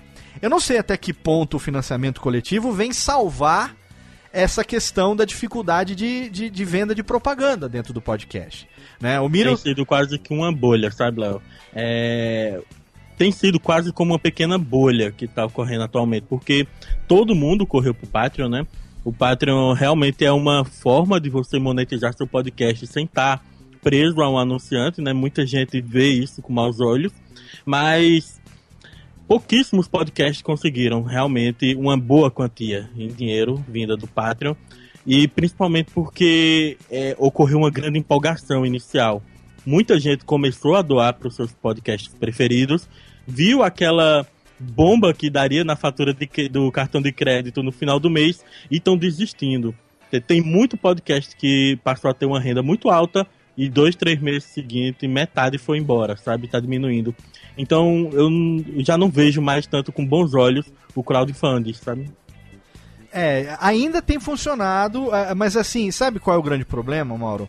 É, hum. A gente está sempre procurando, é, isso eu não sei, é uma questão de postura, mas a gente está sempre procurando uma galinha dos ovos de ouro.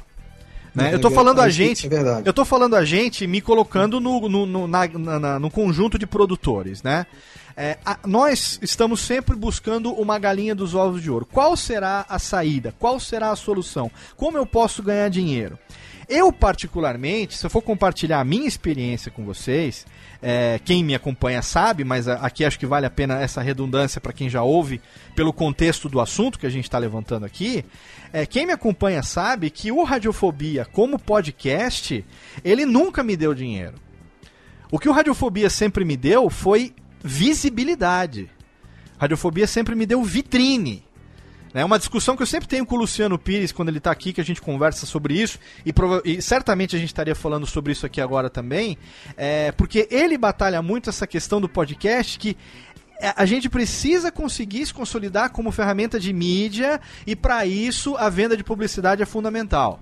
Nem todo mundo tem, e aí eu tô, eu, isso vai soar extremamente babaca, mas eu preciso falar isso. Nem todo mundo tem talento ou conteúdo para fazer alguma coisa em paralelo ao podcast. É uma realidade. Então, nem para todo mundo o podcast vai servir como vitrine. Sei lá, você vai fazer um podcast sobre tricô, mas a pessoa não vai se tornar dona de um lanifício através do podcast sobre tricô, você tá entendendo? Entendi, e, ponto. E, e, no meu caso, não. Eu, eu me vendi, eu fiz o meu marketing pessoal, a minha marca, Léo Lopes, eu trabalhei nesse, nesse branding aí durante sete anos é, para que hoje, quando a pessoa jogasse lá no Google, assim, é, produção de podcast, como editar podcast, quem edita podcast, é, como terceirizar a edição de podcast, a pessoa acabasse caindo na, no meu nome ou na minha empresa.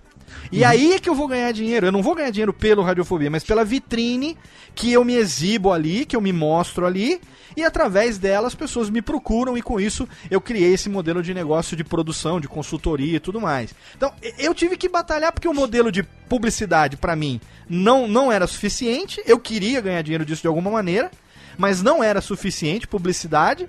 E até hoje o Radiofobia ele não é um dos menores, mas ele também não é um dos gigantes. É, então se eu fosse depender disso, eu não estaria ganhando um tostão. Mas eu tive que buscar uma solução que fosse é, um meio termo, entendeu?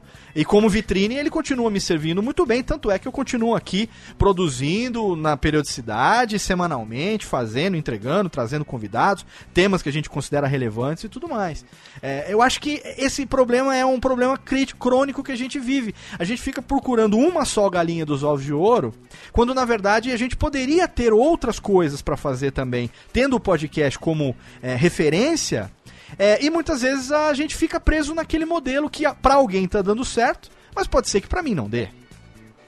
Entende? Não, eu, eu achei engraçado quando você falou a galinha dos ovos de ouro, porque qualquer um de nós, eu como anunciante e gestor de uma, uma área de uma empresa grande de marketing de comunicação, eu também procuro as galinha, a galinha de ovos de ouro lá, entendeu? Uhum. A gente tá sempre procurando um caminho que vai ser o caminho da salvação, que vai nos diferenciar, é o caminho que a gente vai trilhar, enfim. Deixa eu, te, deixa eu pegar uma outra, fazer uma outra pergunta também, que é uma curiosidade minha. Por que, que a gente aqui no Brasil, eu também, eu tô falando pelo Brasil, mas de, eventualmente no mundo inteiro, Estados Unidos, por que a gente não consegue ter aqui uma clareza dos números de podcast aqui no Brasil? É, é, é, número de, é, número de, de, de, podcast que existe no país, número de downloads, de ouvintes. É, isso, isso não é inibidor também para dar mais visibilidade para mídia ou não? Então, a o, gente... o número. Fala, Miro. O número total dos podcasts existentes no Brasil, a gente Hum. cada vez mais está próximo. A gente a estima, um né? A número gente real. estima. A gente estima, né? É. A, gente tá, a, gente, a gente consegue dar uma estimada de quanto é que tá, chegar próximo de um número. O, a questão do número de downloads do podcast, parece Hum. que o podcaster brasileiro trata o número de downloads como salário, sabe? Ninguém gosta de falar. isso, né? É, é, tem exatamente isso. A gente tem dois problemas, né?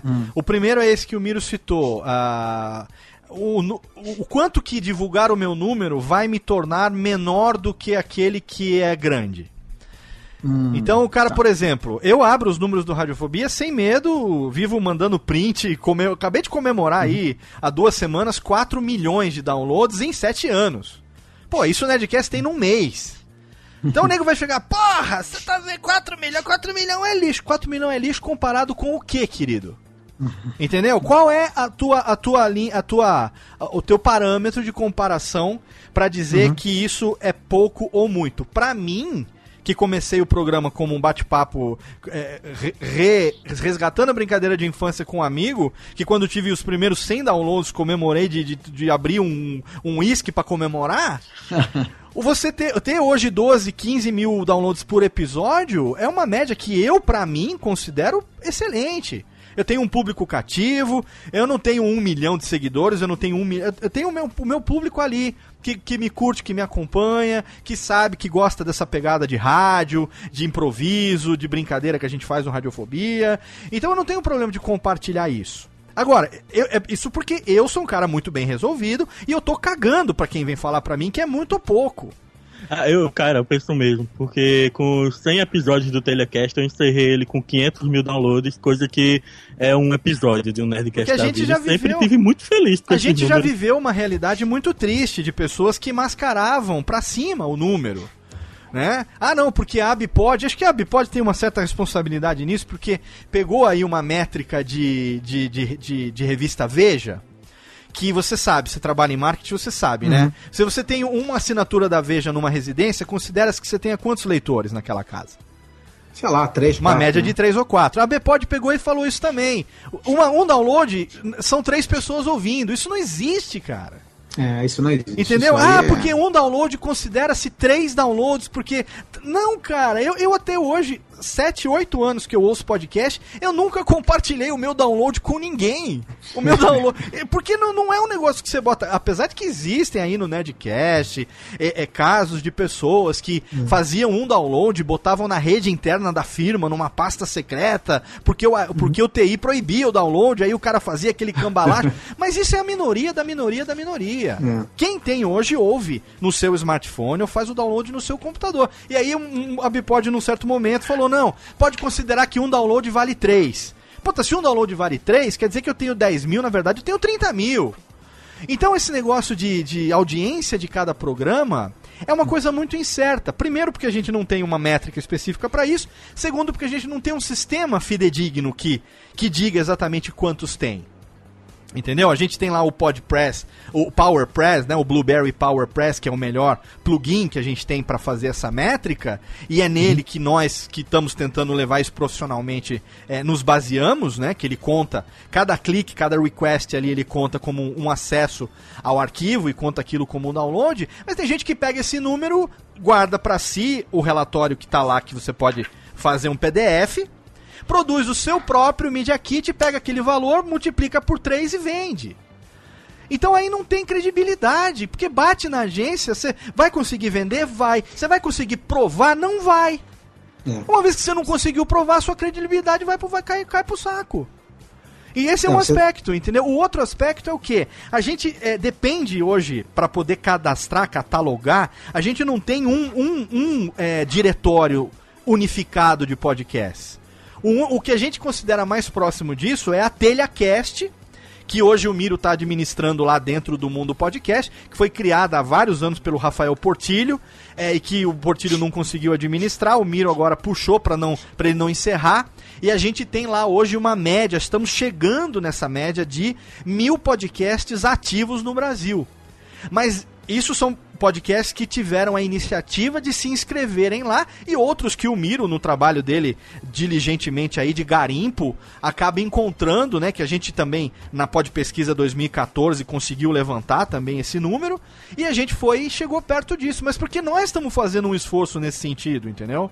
Porque não existe uma, uma central unificada para dizer, não, é, o, o que tá no iTunes Store é o que vale. Não é, porque nem todo mundo tá no iTunes Store e tem muitos que estão no iTunes Store que estão inativos também. Né? Então a Agora, gente tem essas é, dificuldades É, técnicas. deixa eu pegar. Eu, eu, eu, tô, eu tô entrevistando vocês, né? É, Você viu que já virou, a o mesa, negócio. né? Virou a mesa. É, não, mas assim, é, no, no momento que a gente está conversando aqui, que o podcast ainda é uma mídia ainda desconhecida pelos anunciantes, pelas agências, né? principalmente pelos anunciantes, principalmente nos líderes e nos gestores desses anunciantes, e que a gente é, é, pode buscar alternativas.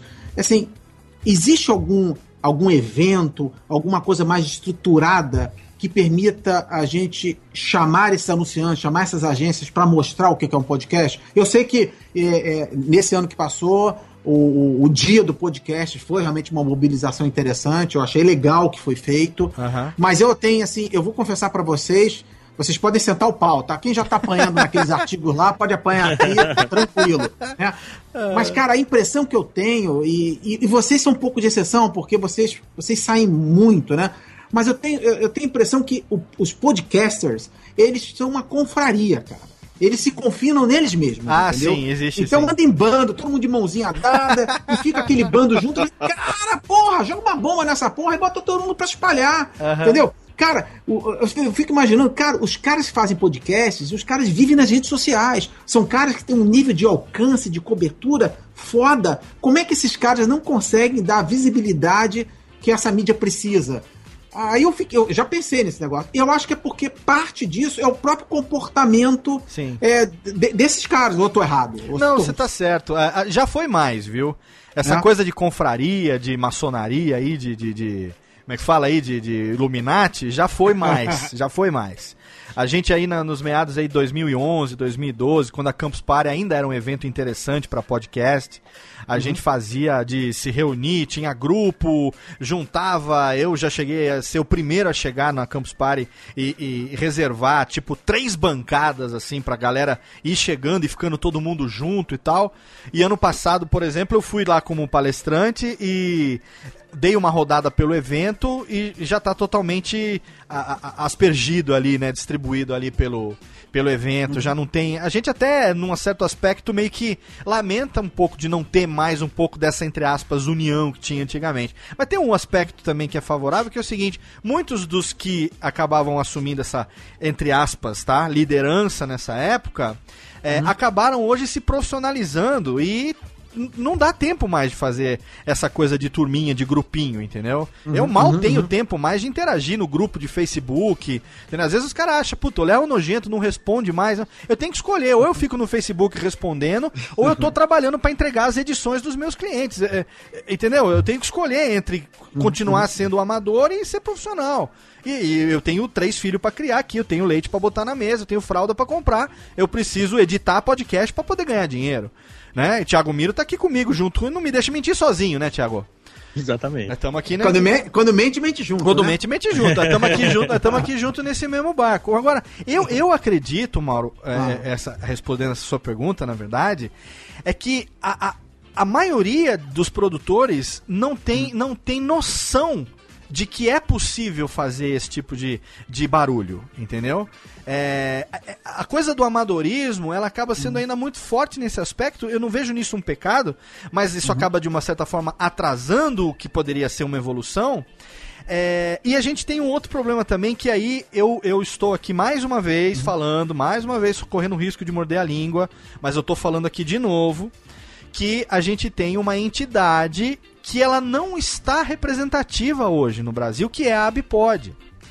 A gente eh, tem uma entidade chamada Associação Brasileira de Podcasters, que foi instituída em 2006 e que está em estado de letargia, porque desde que ela foi instituída, nunca foi utilizada para os fins com os quais, para os quais ela foi instituída.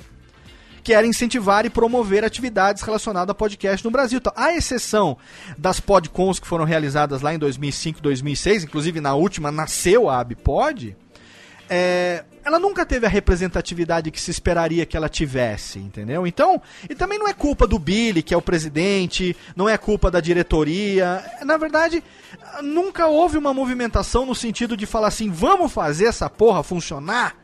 Entendeu? Vamos Pô, dar gente, representatividade. Eu, eu nunca ouvi falar nisso, Léo. É, Primeira existe. vez que eu ouço falar nesse negócio. Existe uma Nem entidade. sabia que existia. Existe uma entidade chamada Abpod, tá o site abpod.com.br. Você vai entrar lá, você vai ter um layout lá de 2012, né? É a última vez que ela foi atualizada em 2012. é, cujo presidente é o nosso amigo Maestro Billy, meu amigo, meu padrinho, o cara é, é brotherzaço, escreveu o prefácio do meu livro, falo com ele todo dia praticamente. É, mas o Billy é um cara que não tem tempo. O Billy hoje tá na Alemanha, vai morar três anos na Alemanha, tá com a família lá. Então o que, que a gente está fazendo hoje, agora, nesse exato momento? Estamos estudando uma maneira de, de, de reativar a Abpod, para dar à Abpod a representatividade, a voz que ela realmente pode ter. E aí, através da Abpod, a gente poder se fazer conhecer por Ministério das Comunicações, a BERT, a, enfim, outras entidades aí de, de, de comunicação que estão se unindo cada vez mais, participando de eventos de broadcast, eventos de mídia de massa, né? Então a Abpod ela tem esse potencial latente de ser a entidade motriz. Olha que bonito que eu falei agora, hein? Ser a entre... Luciano Pires, um beijo pra você, obrigado pelos cafés Brasis, que aumentam o meu léxico. De... Ela tem a capacidade, a potencial latente de ser uma, uma, uma entidade aí motriz que realmente sirva aí de, de, de motor de polpa pro crescimento da podosfera como um todo. E eu estou, mais uma vez aqui, me comprometendo a, junto ao Billy, estamos estudando formas de é, reativar a Abpod, dar a ela a representatividade que ela realmente pode ter, porque eu acho que aí a gente vai começar a ter uma, um, um, um, um- centro, entendeu? Um foco, né? Ah, por- Pra que, que a gente reclama? Vamos reclamar pra Big Pod. Vamos pedir alguma coisa relacionada a, a, sei lá, negociação com ECAD, negócio de, de direito autoral, uso de música. tará. Quem, que- quem que pode fazer isso? Quem que pode ir lá e jogar numa mesa? Ó, isso aqui é podcast, tem um universo aqui de tantos produtores, a gente tem hoje no Brasil estimadamente um milhão de ouvintes e o nosso potencial é esse essa en- entidade tem, é, é, teria essa função e não está exercendo essa função. Então, eu acho que a gente tem aí um, um, um caminho, né? E talvez a gente tenha aí um grande colaborador nesse momento. Quem sabe, hein, Thiago Mira? Se a gente chorar, hein? É? Quem eu tô, sabe, eu, hein? eu, eu, eu- tô muito surpreso porque eu, eu não sabia disso, eu não conhecia. Olha aí, tá vendo? Então é, existe sim. surpreendente. Existe Tô sim, surpreso. e a gente. tá- Eu, eu, eu não vou desenvolver mais, porque senão a gente vai matar o resto do programa com isso, né? Mas na verdade, é, é, existem esses meios. Interessante que até a gente aqui acabou, esqueceu, nem vai ter bloco de recado, não vai ter porra nenhuma. O papo tá tão bom aqui que nós vamos direto aqui até terminar. É, porque realmente, né, Miro? A gente foi no pique e não dá pra cortar o pique desse jeito, né? Agora, voltando a- a- o boomerang, viu, o Mauro? Pergunta Vamos boomerang. Ela foi e voltou pra você. Sabendo isso agora e com essas nossas respostas, es- esse nosso acho que talvez seja, você ouvindo isso, o que, que você pode ajudar a gente a, a, a deglutir eh, dessa situação atual e do que pode ser feito? Eu acho que, o, eu acho que falta um pouco é, é, de articulação é, desse é, das lideranças, vamos dizer assim, do, do mundo podcast hoje aqui no país. Acho que, é, então acho que essa entidade existindo me surpreendeu, mas essa entidade existindo faz todo sentido, né?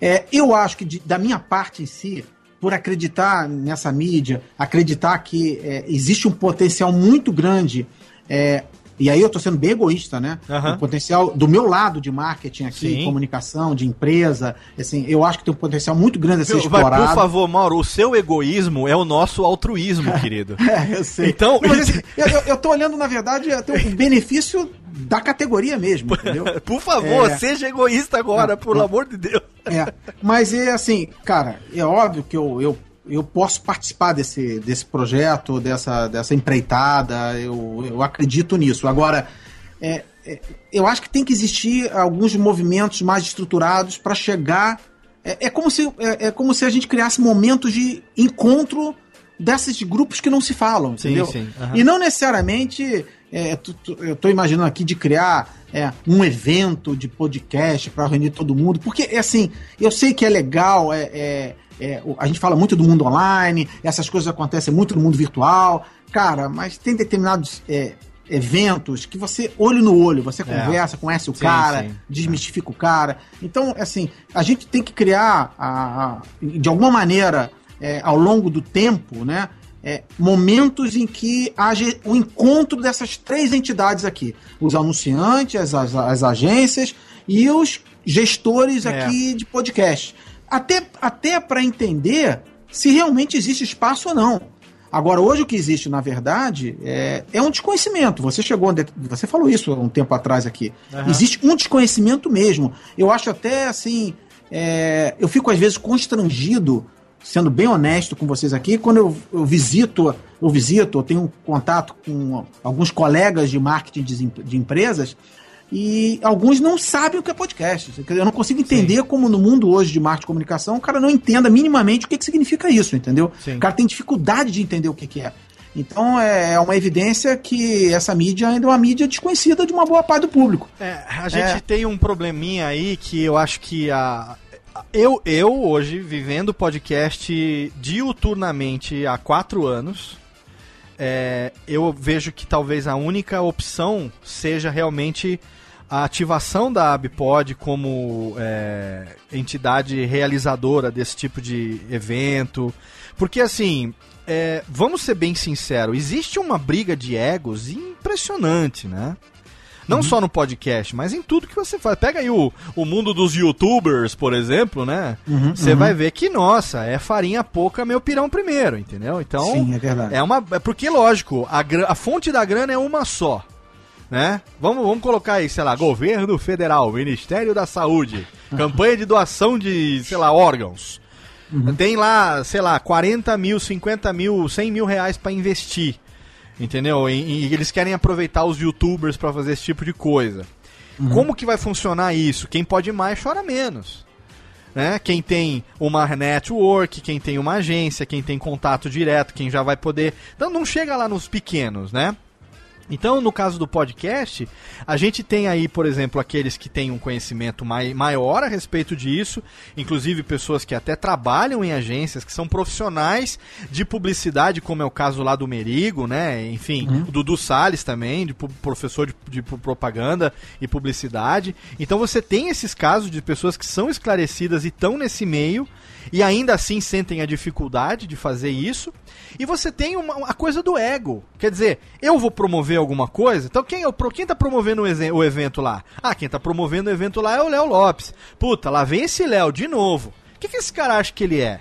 Só porque ele tem um livro, só porque ele tem um podcast, só porque ele edita o Nerdcast, esse cara se acha o dono da verdade, ele é o dono da podosfera, esse cara é o fodão, esse cara é o quê, entendeu? Aí vem o Léo Lopes que tá cansado de ficar ouvindo merda e, e continua fazendo o meu aqui, foda-se. E aí vem o outro, ah, eu vou fazer, quem é? É o Braincast. Ah, só podia ser o Merigo mesmo. Lá vem o Merigo, querendo agitar negócio de podcast. Quem disse que o Braincast é o melhor podcast do Brasil? Ele tem, desde quando que ele tem? E aí vem aqueles, os neguinhos falar, o haterzinho falar. Aí o Merigo pega e fala o quê? Então foda-se, eu vou ficar aqui no meu trabalho também. Aí vem o Luciano Pires e fala: Não, eu vou fazer. Ah, lá vem o Luciano Pires. Só podia ser mesmo. Direita, coxinha, não sei o que, pererel. Mete o pau, fala pra caralho. Aí o Luciano fala também: Enchi meu saco, vou escrever meu próximo livro. Entendeu? Agora, então eu é, vejo é, que Léo. seria interessante ter uma entidade que fale: Não, todo mundo fica quieto. Quem tá fazendo isso aqui é a entidade que vocês criaram. E nós é que vamos fazer essa porra acontecer. Eu concordo com você. Acho que isso aí faz todo sentido. É, é, é- é verdade, porque isso, isso cria uma. Cria Legitimidade um ponto, né? ali, sei um lá. ponto de, de convergência. É. Agora, eu também vejo como uma, uma forma, né, um caminho de você colocar um monte de pessoas que estão fazendo projetos legais do mundo de podcast e começarem a tentar criar um modelo de rentabilização daquele projeto. Porque, assim, imagina, vamos supor, é, eu sou um anunciante aqui, me interessei por um determinado podcast, sei lá, achei que aquele podcast tem fit com o meu, com o meu produto, com o meu serviço, Aham. ou naquela região especificamente, ou naquele momento que o meu negócio está vivendo, eu chamo aquele cara para conversar e digo assim, cara, tô interessado em fazer um projeto com você. O que, que você pode me oferecer? Aí o cara fica mudo, o cara não sabe o que oferecer para Não um sabe, chefe. exato, é. Aham. Entendeu? É, então, assim, é, é- é- é- é- e precisa, não é nem, claro que usar essa palavra é uma palavra inadequada, não é profissionalizar, né? Não. Mas é capacitar mesmo, é, é- é escolher caminhos, é- é desenhar modelo de negócio, né? É, e, e isso, isso tem que ter uma entidade, cara. Tem que ter um cara ali juntando experiência, agregando pessoas que com diferentes interesses. É, esse caminho eu acho que é o caminho inevitável, cara. a gente. É, é, o que eu tô fazendo aqui, na verdade, tem, tem muita gente que gosta de mim paralelamente, tem muita gente que não gosta. Então, eu vivo a minha vida e não tô preocupado com isso, sabe? Mas assim. Não tinha um livro falando sobre técnica, o livro. sabe Como é, que, como é que faz um podcast? Em português, não tinha. Veio o convite, vamos escrever? Vamos. Vamos, vou escrever. Ah, eu tenho capacidade pra escrever, vou escrever, porra. Né? Ah, não tem um workshop. Vamos fazer? Vou fazer. Então, eu tô, eu tô sempre assim, vem a, vem a possibilidade, vem a oportunidade, vem o desafio, eu vou lá, quebro limites, vou lá e faço, entendeu? É, eu nunca tive um planejamento no sentido de fazer assim, "Ah, em oito anos eu quero me tornar a o- autoridade máxima, Deus absoluto, entendeu? Deus forte, lindo da podosfera. Cara, eu só tô vivendo a minha vida. Se isso tá tendo reverberação e tá contribuindo, né? Eu, eu- eu recebo feedbacks do Alotênica, o Alotênica é gratuito, o Alotênica é compartilhamento de conhecimento. Eu teria obrigação de fazer? Não, eu tô fazendo porque eu gosto, cara. Eu, eu quero, eu, eu me sinto na obrigação de aquele, aquilo que você recebeu de conselho do seu do, do seu sênior, da pessoa que falou pra você, chega uma determinada idade, um determinado momento, é importante você começar a compartilhar aquilo que você sabe. Eu é isso que eu tô fazendo hoje. Com 41 anos eu tô começando a compartilhar o que eu já faço há, há, há 8, 9, 10 anos, entendeu? É, é isso, não é. Eu, eu não estou com isso querendo. Ah, mas eu- na verdade o que ele quer não é isso, não. Na verdade, o que ele quer, entendeu? Quem, quem sabe o que eu quero além de mim, caralho? Ninguém sabe. Então a gente fica. Eu vou dizer pra você, até num, num meia-culpa, mas confessa- confessando um pouco aqui. Ah, Já tivemos conversas sobre fazer uma. uma, uma é, é, ressuscitar a Podcon, fazer um evento. Acho que a gente não chegou, talvez, no formato ainda que isso deveria ter. Seria interessante agora, talvez, é, com, essa, com essa sua é, tão, tão preciosa e, e- e comemorada chegada, vamos dizer assim, é, é, saiu dos, dos, dos bastidores de quem ouve e a gente meio que tá te arrastando pra essa frente. A gente tem uma outra visão, uma visão de quem de quem lida com isso no dia a dia, também despretensiosa, que pode nos dar um, um- um norte, um caminho nesse sentido, ajudar talvez a gente a configurar uma coisa é, que não só venha ao encontro da necessidade dos produtores de fazer nossa mídia mais conhecida, como também a essa necessidade que muitas vezes a gente não sabe que existe das empresas de terem um novo canal de comunicação, de renovarem o seu rol de, de investimento de mídia, entendeu? então, a- a- às vezes isso vai realmente é, é, é, é tapar buraco, entre aspas, dos dois lados.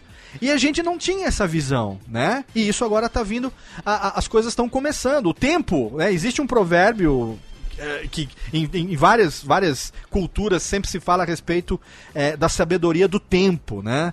Eh, o tempo ele é inexorável, quer dizer, quando chega o tempo certo e a conjunção de fatores acontece, as coisas realmente passam a se tornar possíveis. E Miro concorda comigo, acho que a gente compartilha dessa impressão de que cada vez mais, tendo em vista como foi 2015 e como já começou 2016, é, acho que o tempo tá chegando, né, Miro? Esse Eu tempo concordo, se aproxima, urge, como, ou como diria Giovanni Prota, o tempo ruge. É, acho que 2015, de fato, foi um ano incrível, assim. Eu acompanho é, Feito Louco, a mídia, desde 2009, e eu chamei 2015 como o ano do podcast porque eu nunca vi uma movimentação, um crescimento tão grande. Ah, pra gente, a gente é meio suspeito de falar, até porque nós dois hoje estamos aqui na nossa, na nossa vida de 14 horas por dia produzindo podcasts do Brasil afora aí, mas ah, so- somos acima de tudo apaixonados, né? É, e temos a, a- a honra de ter hoje pessoas como você do nosso lado, Mauro, que estão aqui. Eu acho, eu, eu acho que, eu acho que esse- o pessoal tem que ser mais. tem que ser malandro com pequenas coisas. Por exemplo, é, no final do ano agora, a- a- saiu um, um- um- Não no meio mensagem, até o meio mensagem também publica isso. Mas saiu a tal da M-List, uma publicação nova que publicou os 20 profissionais de marketing mais influentes do mercado. Olha aí. É, são pessoas conhecidas. Pô, cara, é, a- de alguma maneira, é, esses 20 caras aqui, que são caras assim, que têm uma forte influência e que são venerados pe- pela área de marketing, pô, tinha que ter um trabalho proativo em cima desses 20 caras.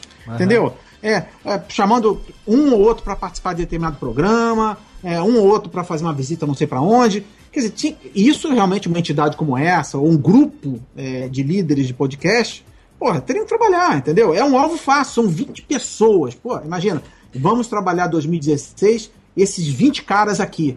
E vamos fazer com que no final do ano, esses 20 aqui conheçam o podcast. Cara, o jogo vira. Isso é, é algo que, Excelente. de certa forma, é, o Luciano tem feito lá no Leadercast, né? Uhum. Que a gente. Claro que o objetivo não é necessariamente esse, mas ah, eu não canso aqui de recomendar. Os ouvintes estão até cansados, que nos últimos quatro programas eu tô falando do Leadercast aqui.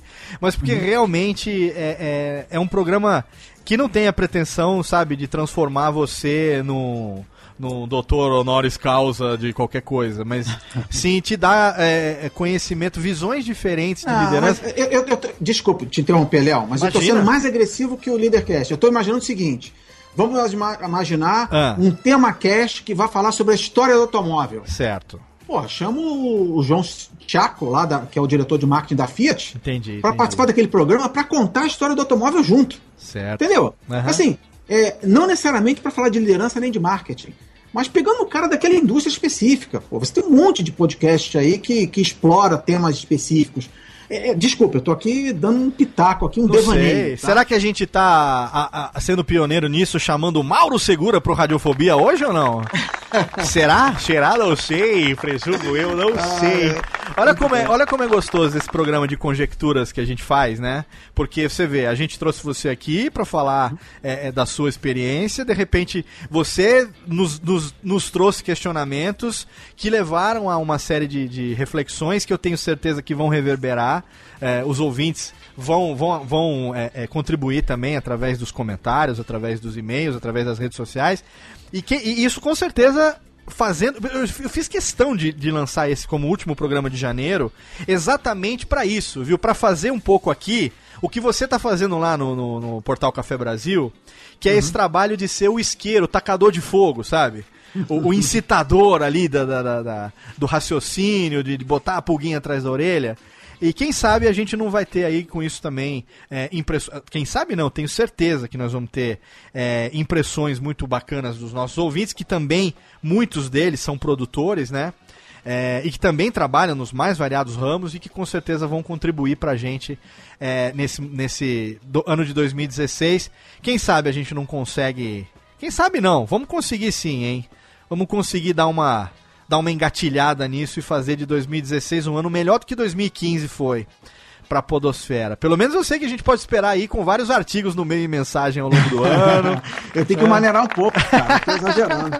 Você Mas tá, eu, já tá tenho virando. outro, eu já tenho outro mais polêmico que eu vou publicar. Olha aí. provavelmente daqui a uma semana. Tá- Eu, vou publi- eu vou publicar os 15, ep- os meus 15 episódios de podcasts preferidos de 2015. Esse vai dar mais confusão ainda. Olha aí, os 15 episódios ele, ele, É. ele afunila do programa, né? a funila. É, Olha aí, é, vai- olha é, aí. Mas é, deve sair daqui a uma semana. provavelmente. Talvez até essa semana ainda, não sei. Olha aí, a gente, tá, a gente tá gravando isso daqui uma semana antes do programa ir pro ar. Então, provavelmente quando ele foi pro ar já deve ter. Se não teve, fica com a antena ligada aí no meio mensagem, assina o feed e lá. elogia minha mãe, né? Elogia a mãe do Mauro, que ela gosta muito. Agora só, antes de, de encerrar, porque a gente já tá aqui, puta, com quase duas horas de papo, eu queria, a- como sempre, aproveitar, meus amigos Thiago Miro, meu amigo Japa, para fazerem as suas perguntas derradeiras. Afinal de contas, né, a- a- tem muita coisa, é claro, que a gente gostaria de saber do Mauro. A gente também não vai querer ocupar o seu tempo mais do que aquilo que foi combinado. Mas, Mauro, ó, fica desde já também aqui a, a- a- abertas as portas do Radiofobia pra você. É, é um pra, foi um, pra- é um prazer ter você aqui com a gente hoje. E gostaria de ter a oportunidade. Quem sabe, eu tô indo pro Rio de Janeiro, quem sabe a gente não se encontra. Quem sabe a gente não, não faz o olho no olho entre nós primeiro, pra depois fazer entre, entre Vem é, pra- a Vem podosfera. pra cá pegar esse calorzinho. Tô indo, é, é, tô indo aí, vou, vou tomar muita cerveja pra me sustentar. Mas, Miro e Japo, perguntas derradeiras pro nosso convidado, por gentileza. Meu caro Mauro, Mauro, é, o que você, por exemplo, como ouvinte de um podcast, o que é que você não gosta de jeito nenhum? No podcast? Sim, Olha exatamente. Tu ouviu Ah, aquele tá. podcast, cinco minutos, tchau. Eu vou Stop. falar assim, é, eu. Tá bom, é, puta, agora que eu vou receber mais porrada.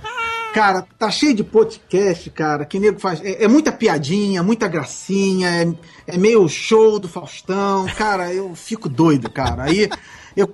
E aí eu vou com meu dedo nervoso até começar realmente o programa de fato. e tem uns programas aí que levam uns cinco minutos pro cara entrar no papo sério, entendeu? E ainda tem uns programas que, porra, cara, eu, meu sonho de verão é, é não ter leitura de e-mail. Esse é um sonho, cara. um sonho desesperado. Eu, eu, es- começo a escutar o podcast, aí tem 20 minutos de leitura de e-mail, de sacanagem, de não sei o que. Eu falei, caralho, eu não tô acreditando que os caras estão falando isso. E fica, né? E fica, e fica, e fica. Ah, eu já desisti, mas eu sou meio insistente, porque eu sei que vai chegar uma determinada hora que vai ficar legal. Né? É. Mas tem vários programas assim. Então, Poxa, é, eu te garanto o seguinte: uma boa parte da- da- das pessoas, dos ouvintes, gostariam que essas leituras de e-mail acontecessem lá no final. Entendeu? Sim, tem e podcast que o que já assunto fizeram. entrasse direto na pauta, sem muita gracinha. Quer dizer, claro, pode ter uma piada e tal, porque ó, parte do, do, do- do legal é isso mesmo, essa espontaneidade que rola. Aham, Mas, puta, sem forçação de barra, né? A não ser que seja um programa totalmente sem propósito, como é o Radiofobia, que aí você só tá ouvindo se for retardado mesmo, senão você nem escuta, né? Aí você já- Ah, mas o, o, o, o Ti, qual a sua pergunta, Ti? Que eu quero fazer a Ô minha Mauro, também você falando desse negócio de podcast que você gosta e o que não gosta, Uhum. você tem tipo um prazo, um limite pra você ver se você realmente gosta ou não? Ó. Porque às vezes você pega um episódio Degustação. e aquele episódio não tá legal, a equipe não tá boa, o tema não é legal. Você dá tipo, ah, vou fazer vou ouvir cinco pra ver se de três eu gosto. Como que é essa sua análise? Cara, essa pergunta é muito boa. Olha aí. Porque é exatamente isso, cara. Eu já peguei um podcast, vou dar um exemplo aqui, que, É. porra, é, primeira vez que eu ouvi o SciCast, Aham.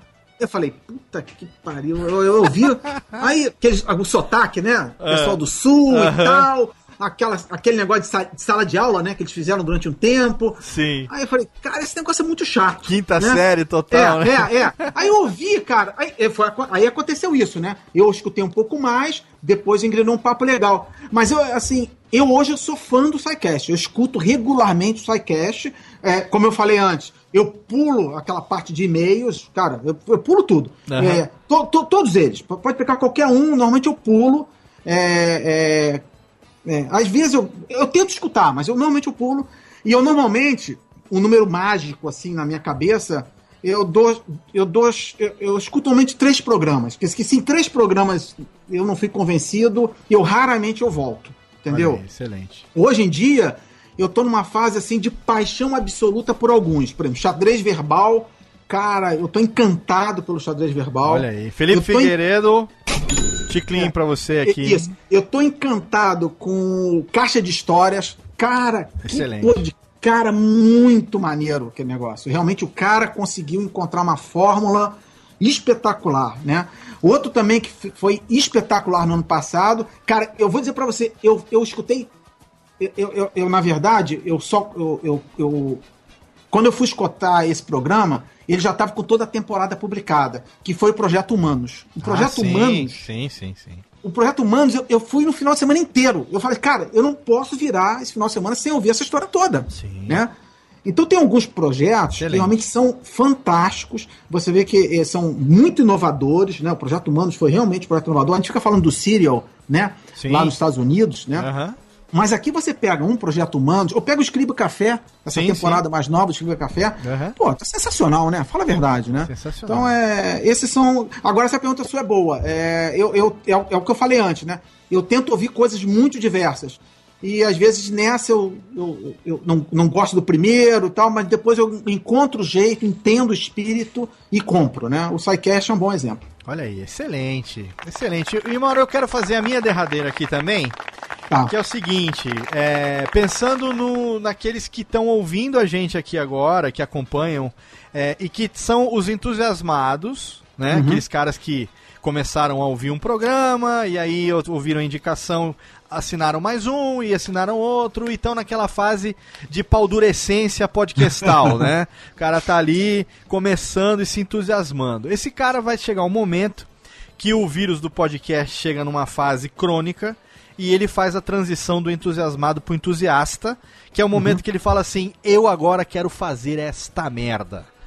O que é que você aconselha que esse cara faça nesse momento? Qual é se, se você quer começar um podcast, por favor, faça isso ou por favor, não faça isso.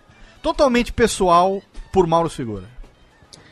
É, olha só, é, eu vejo o podcast, quer dizer, o espírito de você começar um podcast meio com o espírito quando você começa um blog, né? Aham. É, então, eu, eu- quer dizer, se você vai fazer um podcast, você imagina é, fazer um podcast, é, tenta criar a primeira coisa, evita copiar fórmulas. Eu sei que a tendência nossa é, é copiar um, um podcast ou alguém que a gente admira muito, Aham. mas a primeira coisa, tenta evitar, encontra a sua fórmula e, e seja muito pessoal. É, seja o menos institucional. As pessoas gostam muito de ouvir a opinião das pessoas, as pessoas gostam de que as pessoas sejam extremamente é, honestas, claras, que sejam elas próprias, que tenham personalidade. Então eu vejo alguns podcasts assim que os caras forçam a barra na- na- em criar um personagem. Legal, é uma opção. Mas eu acho que realmente ainda existem muitas oportunidades aqui é, de fórmulas novas de podcast. Então, assim.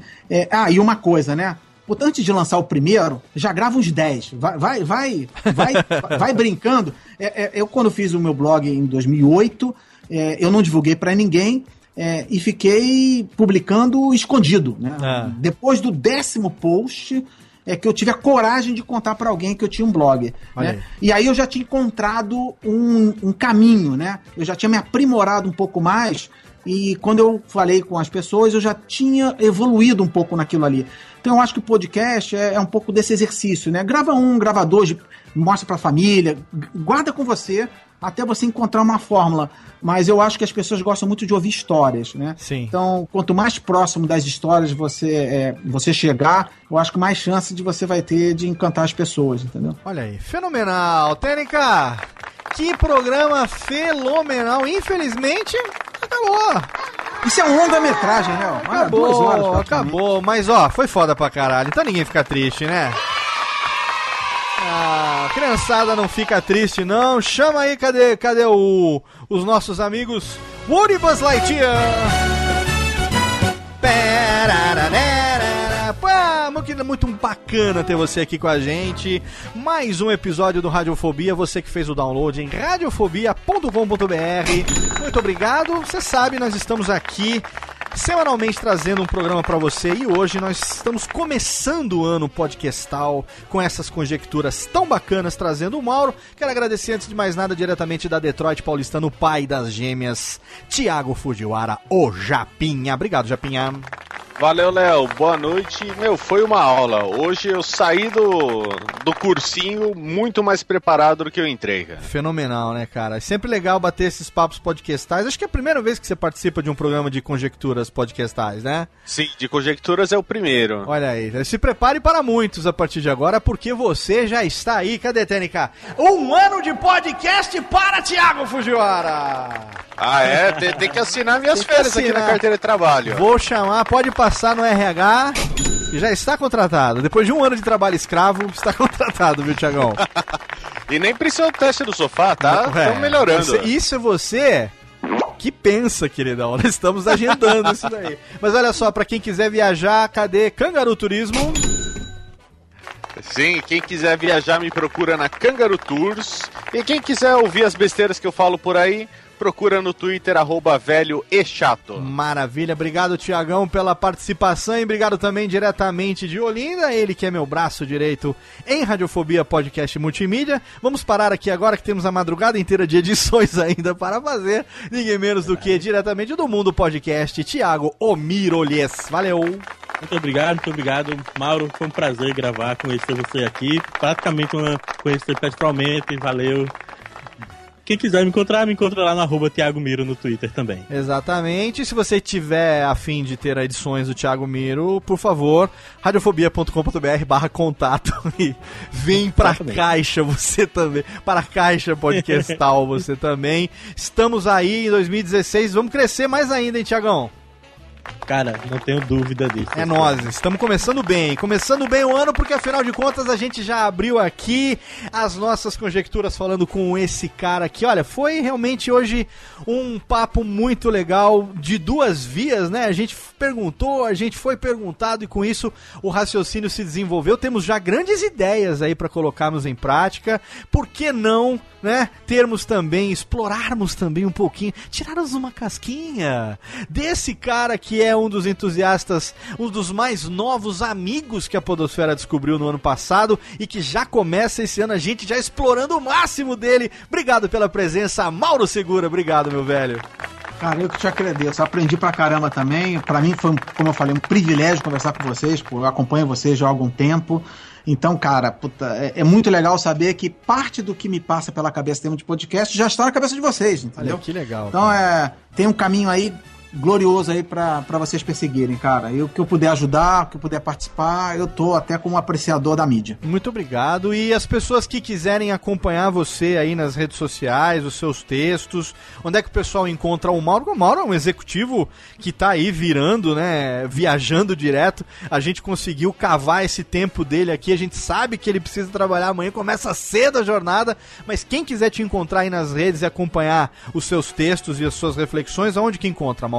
É, vamos lá. Eu tenho. Eu, eu sou. é, como você falou, adorei esse nome, hein? Nunca tinha usado. Eu sou articulista. né? Articulista, é. Puta, fiquei. Gostei desse negócio. Pô, o Luciano tá escancarando mesmo, cara. Ó, tá escrevendo, pô, É, o meu é. léxico tá ficando riquíssimo aqui.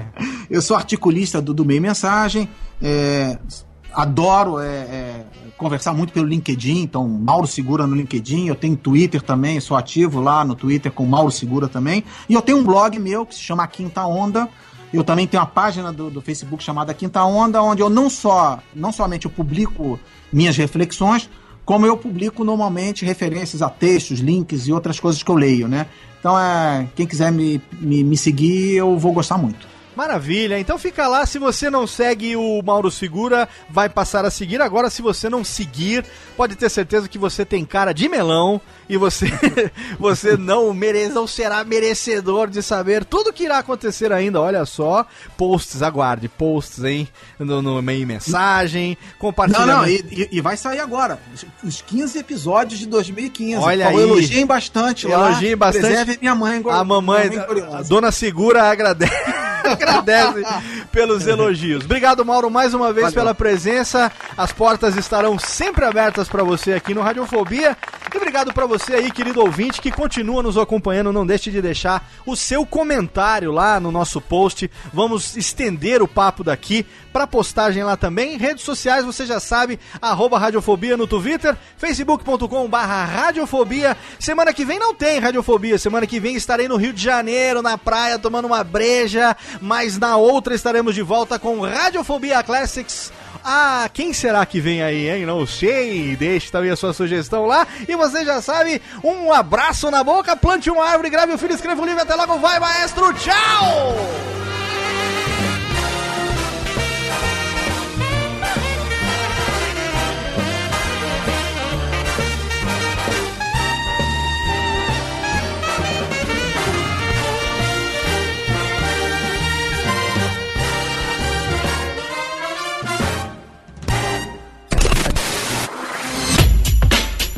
Rádio Fobia.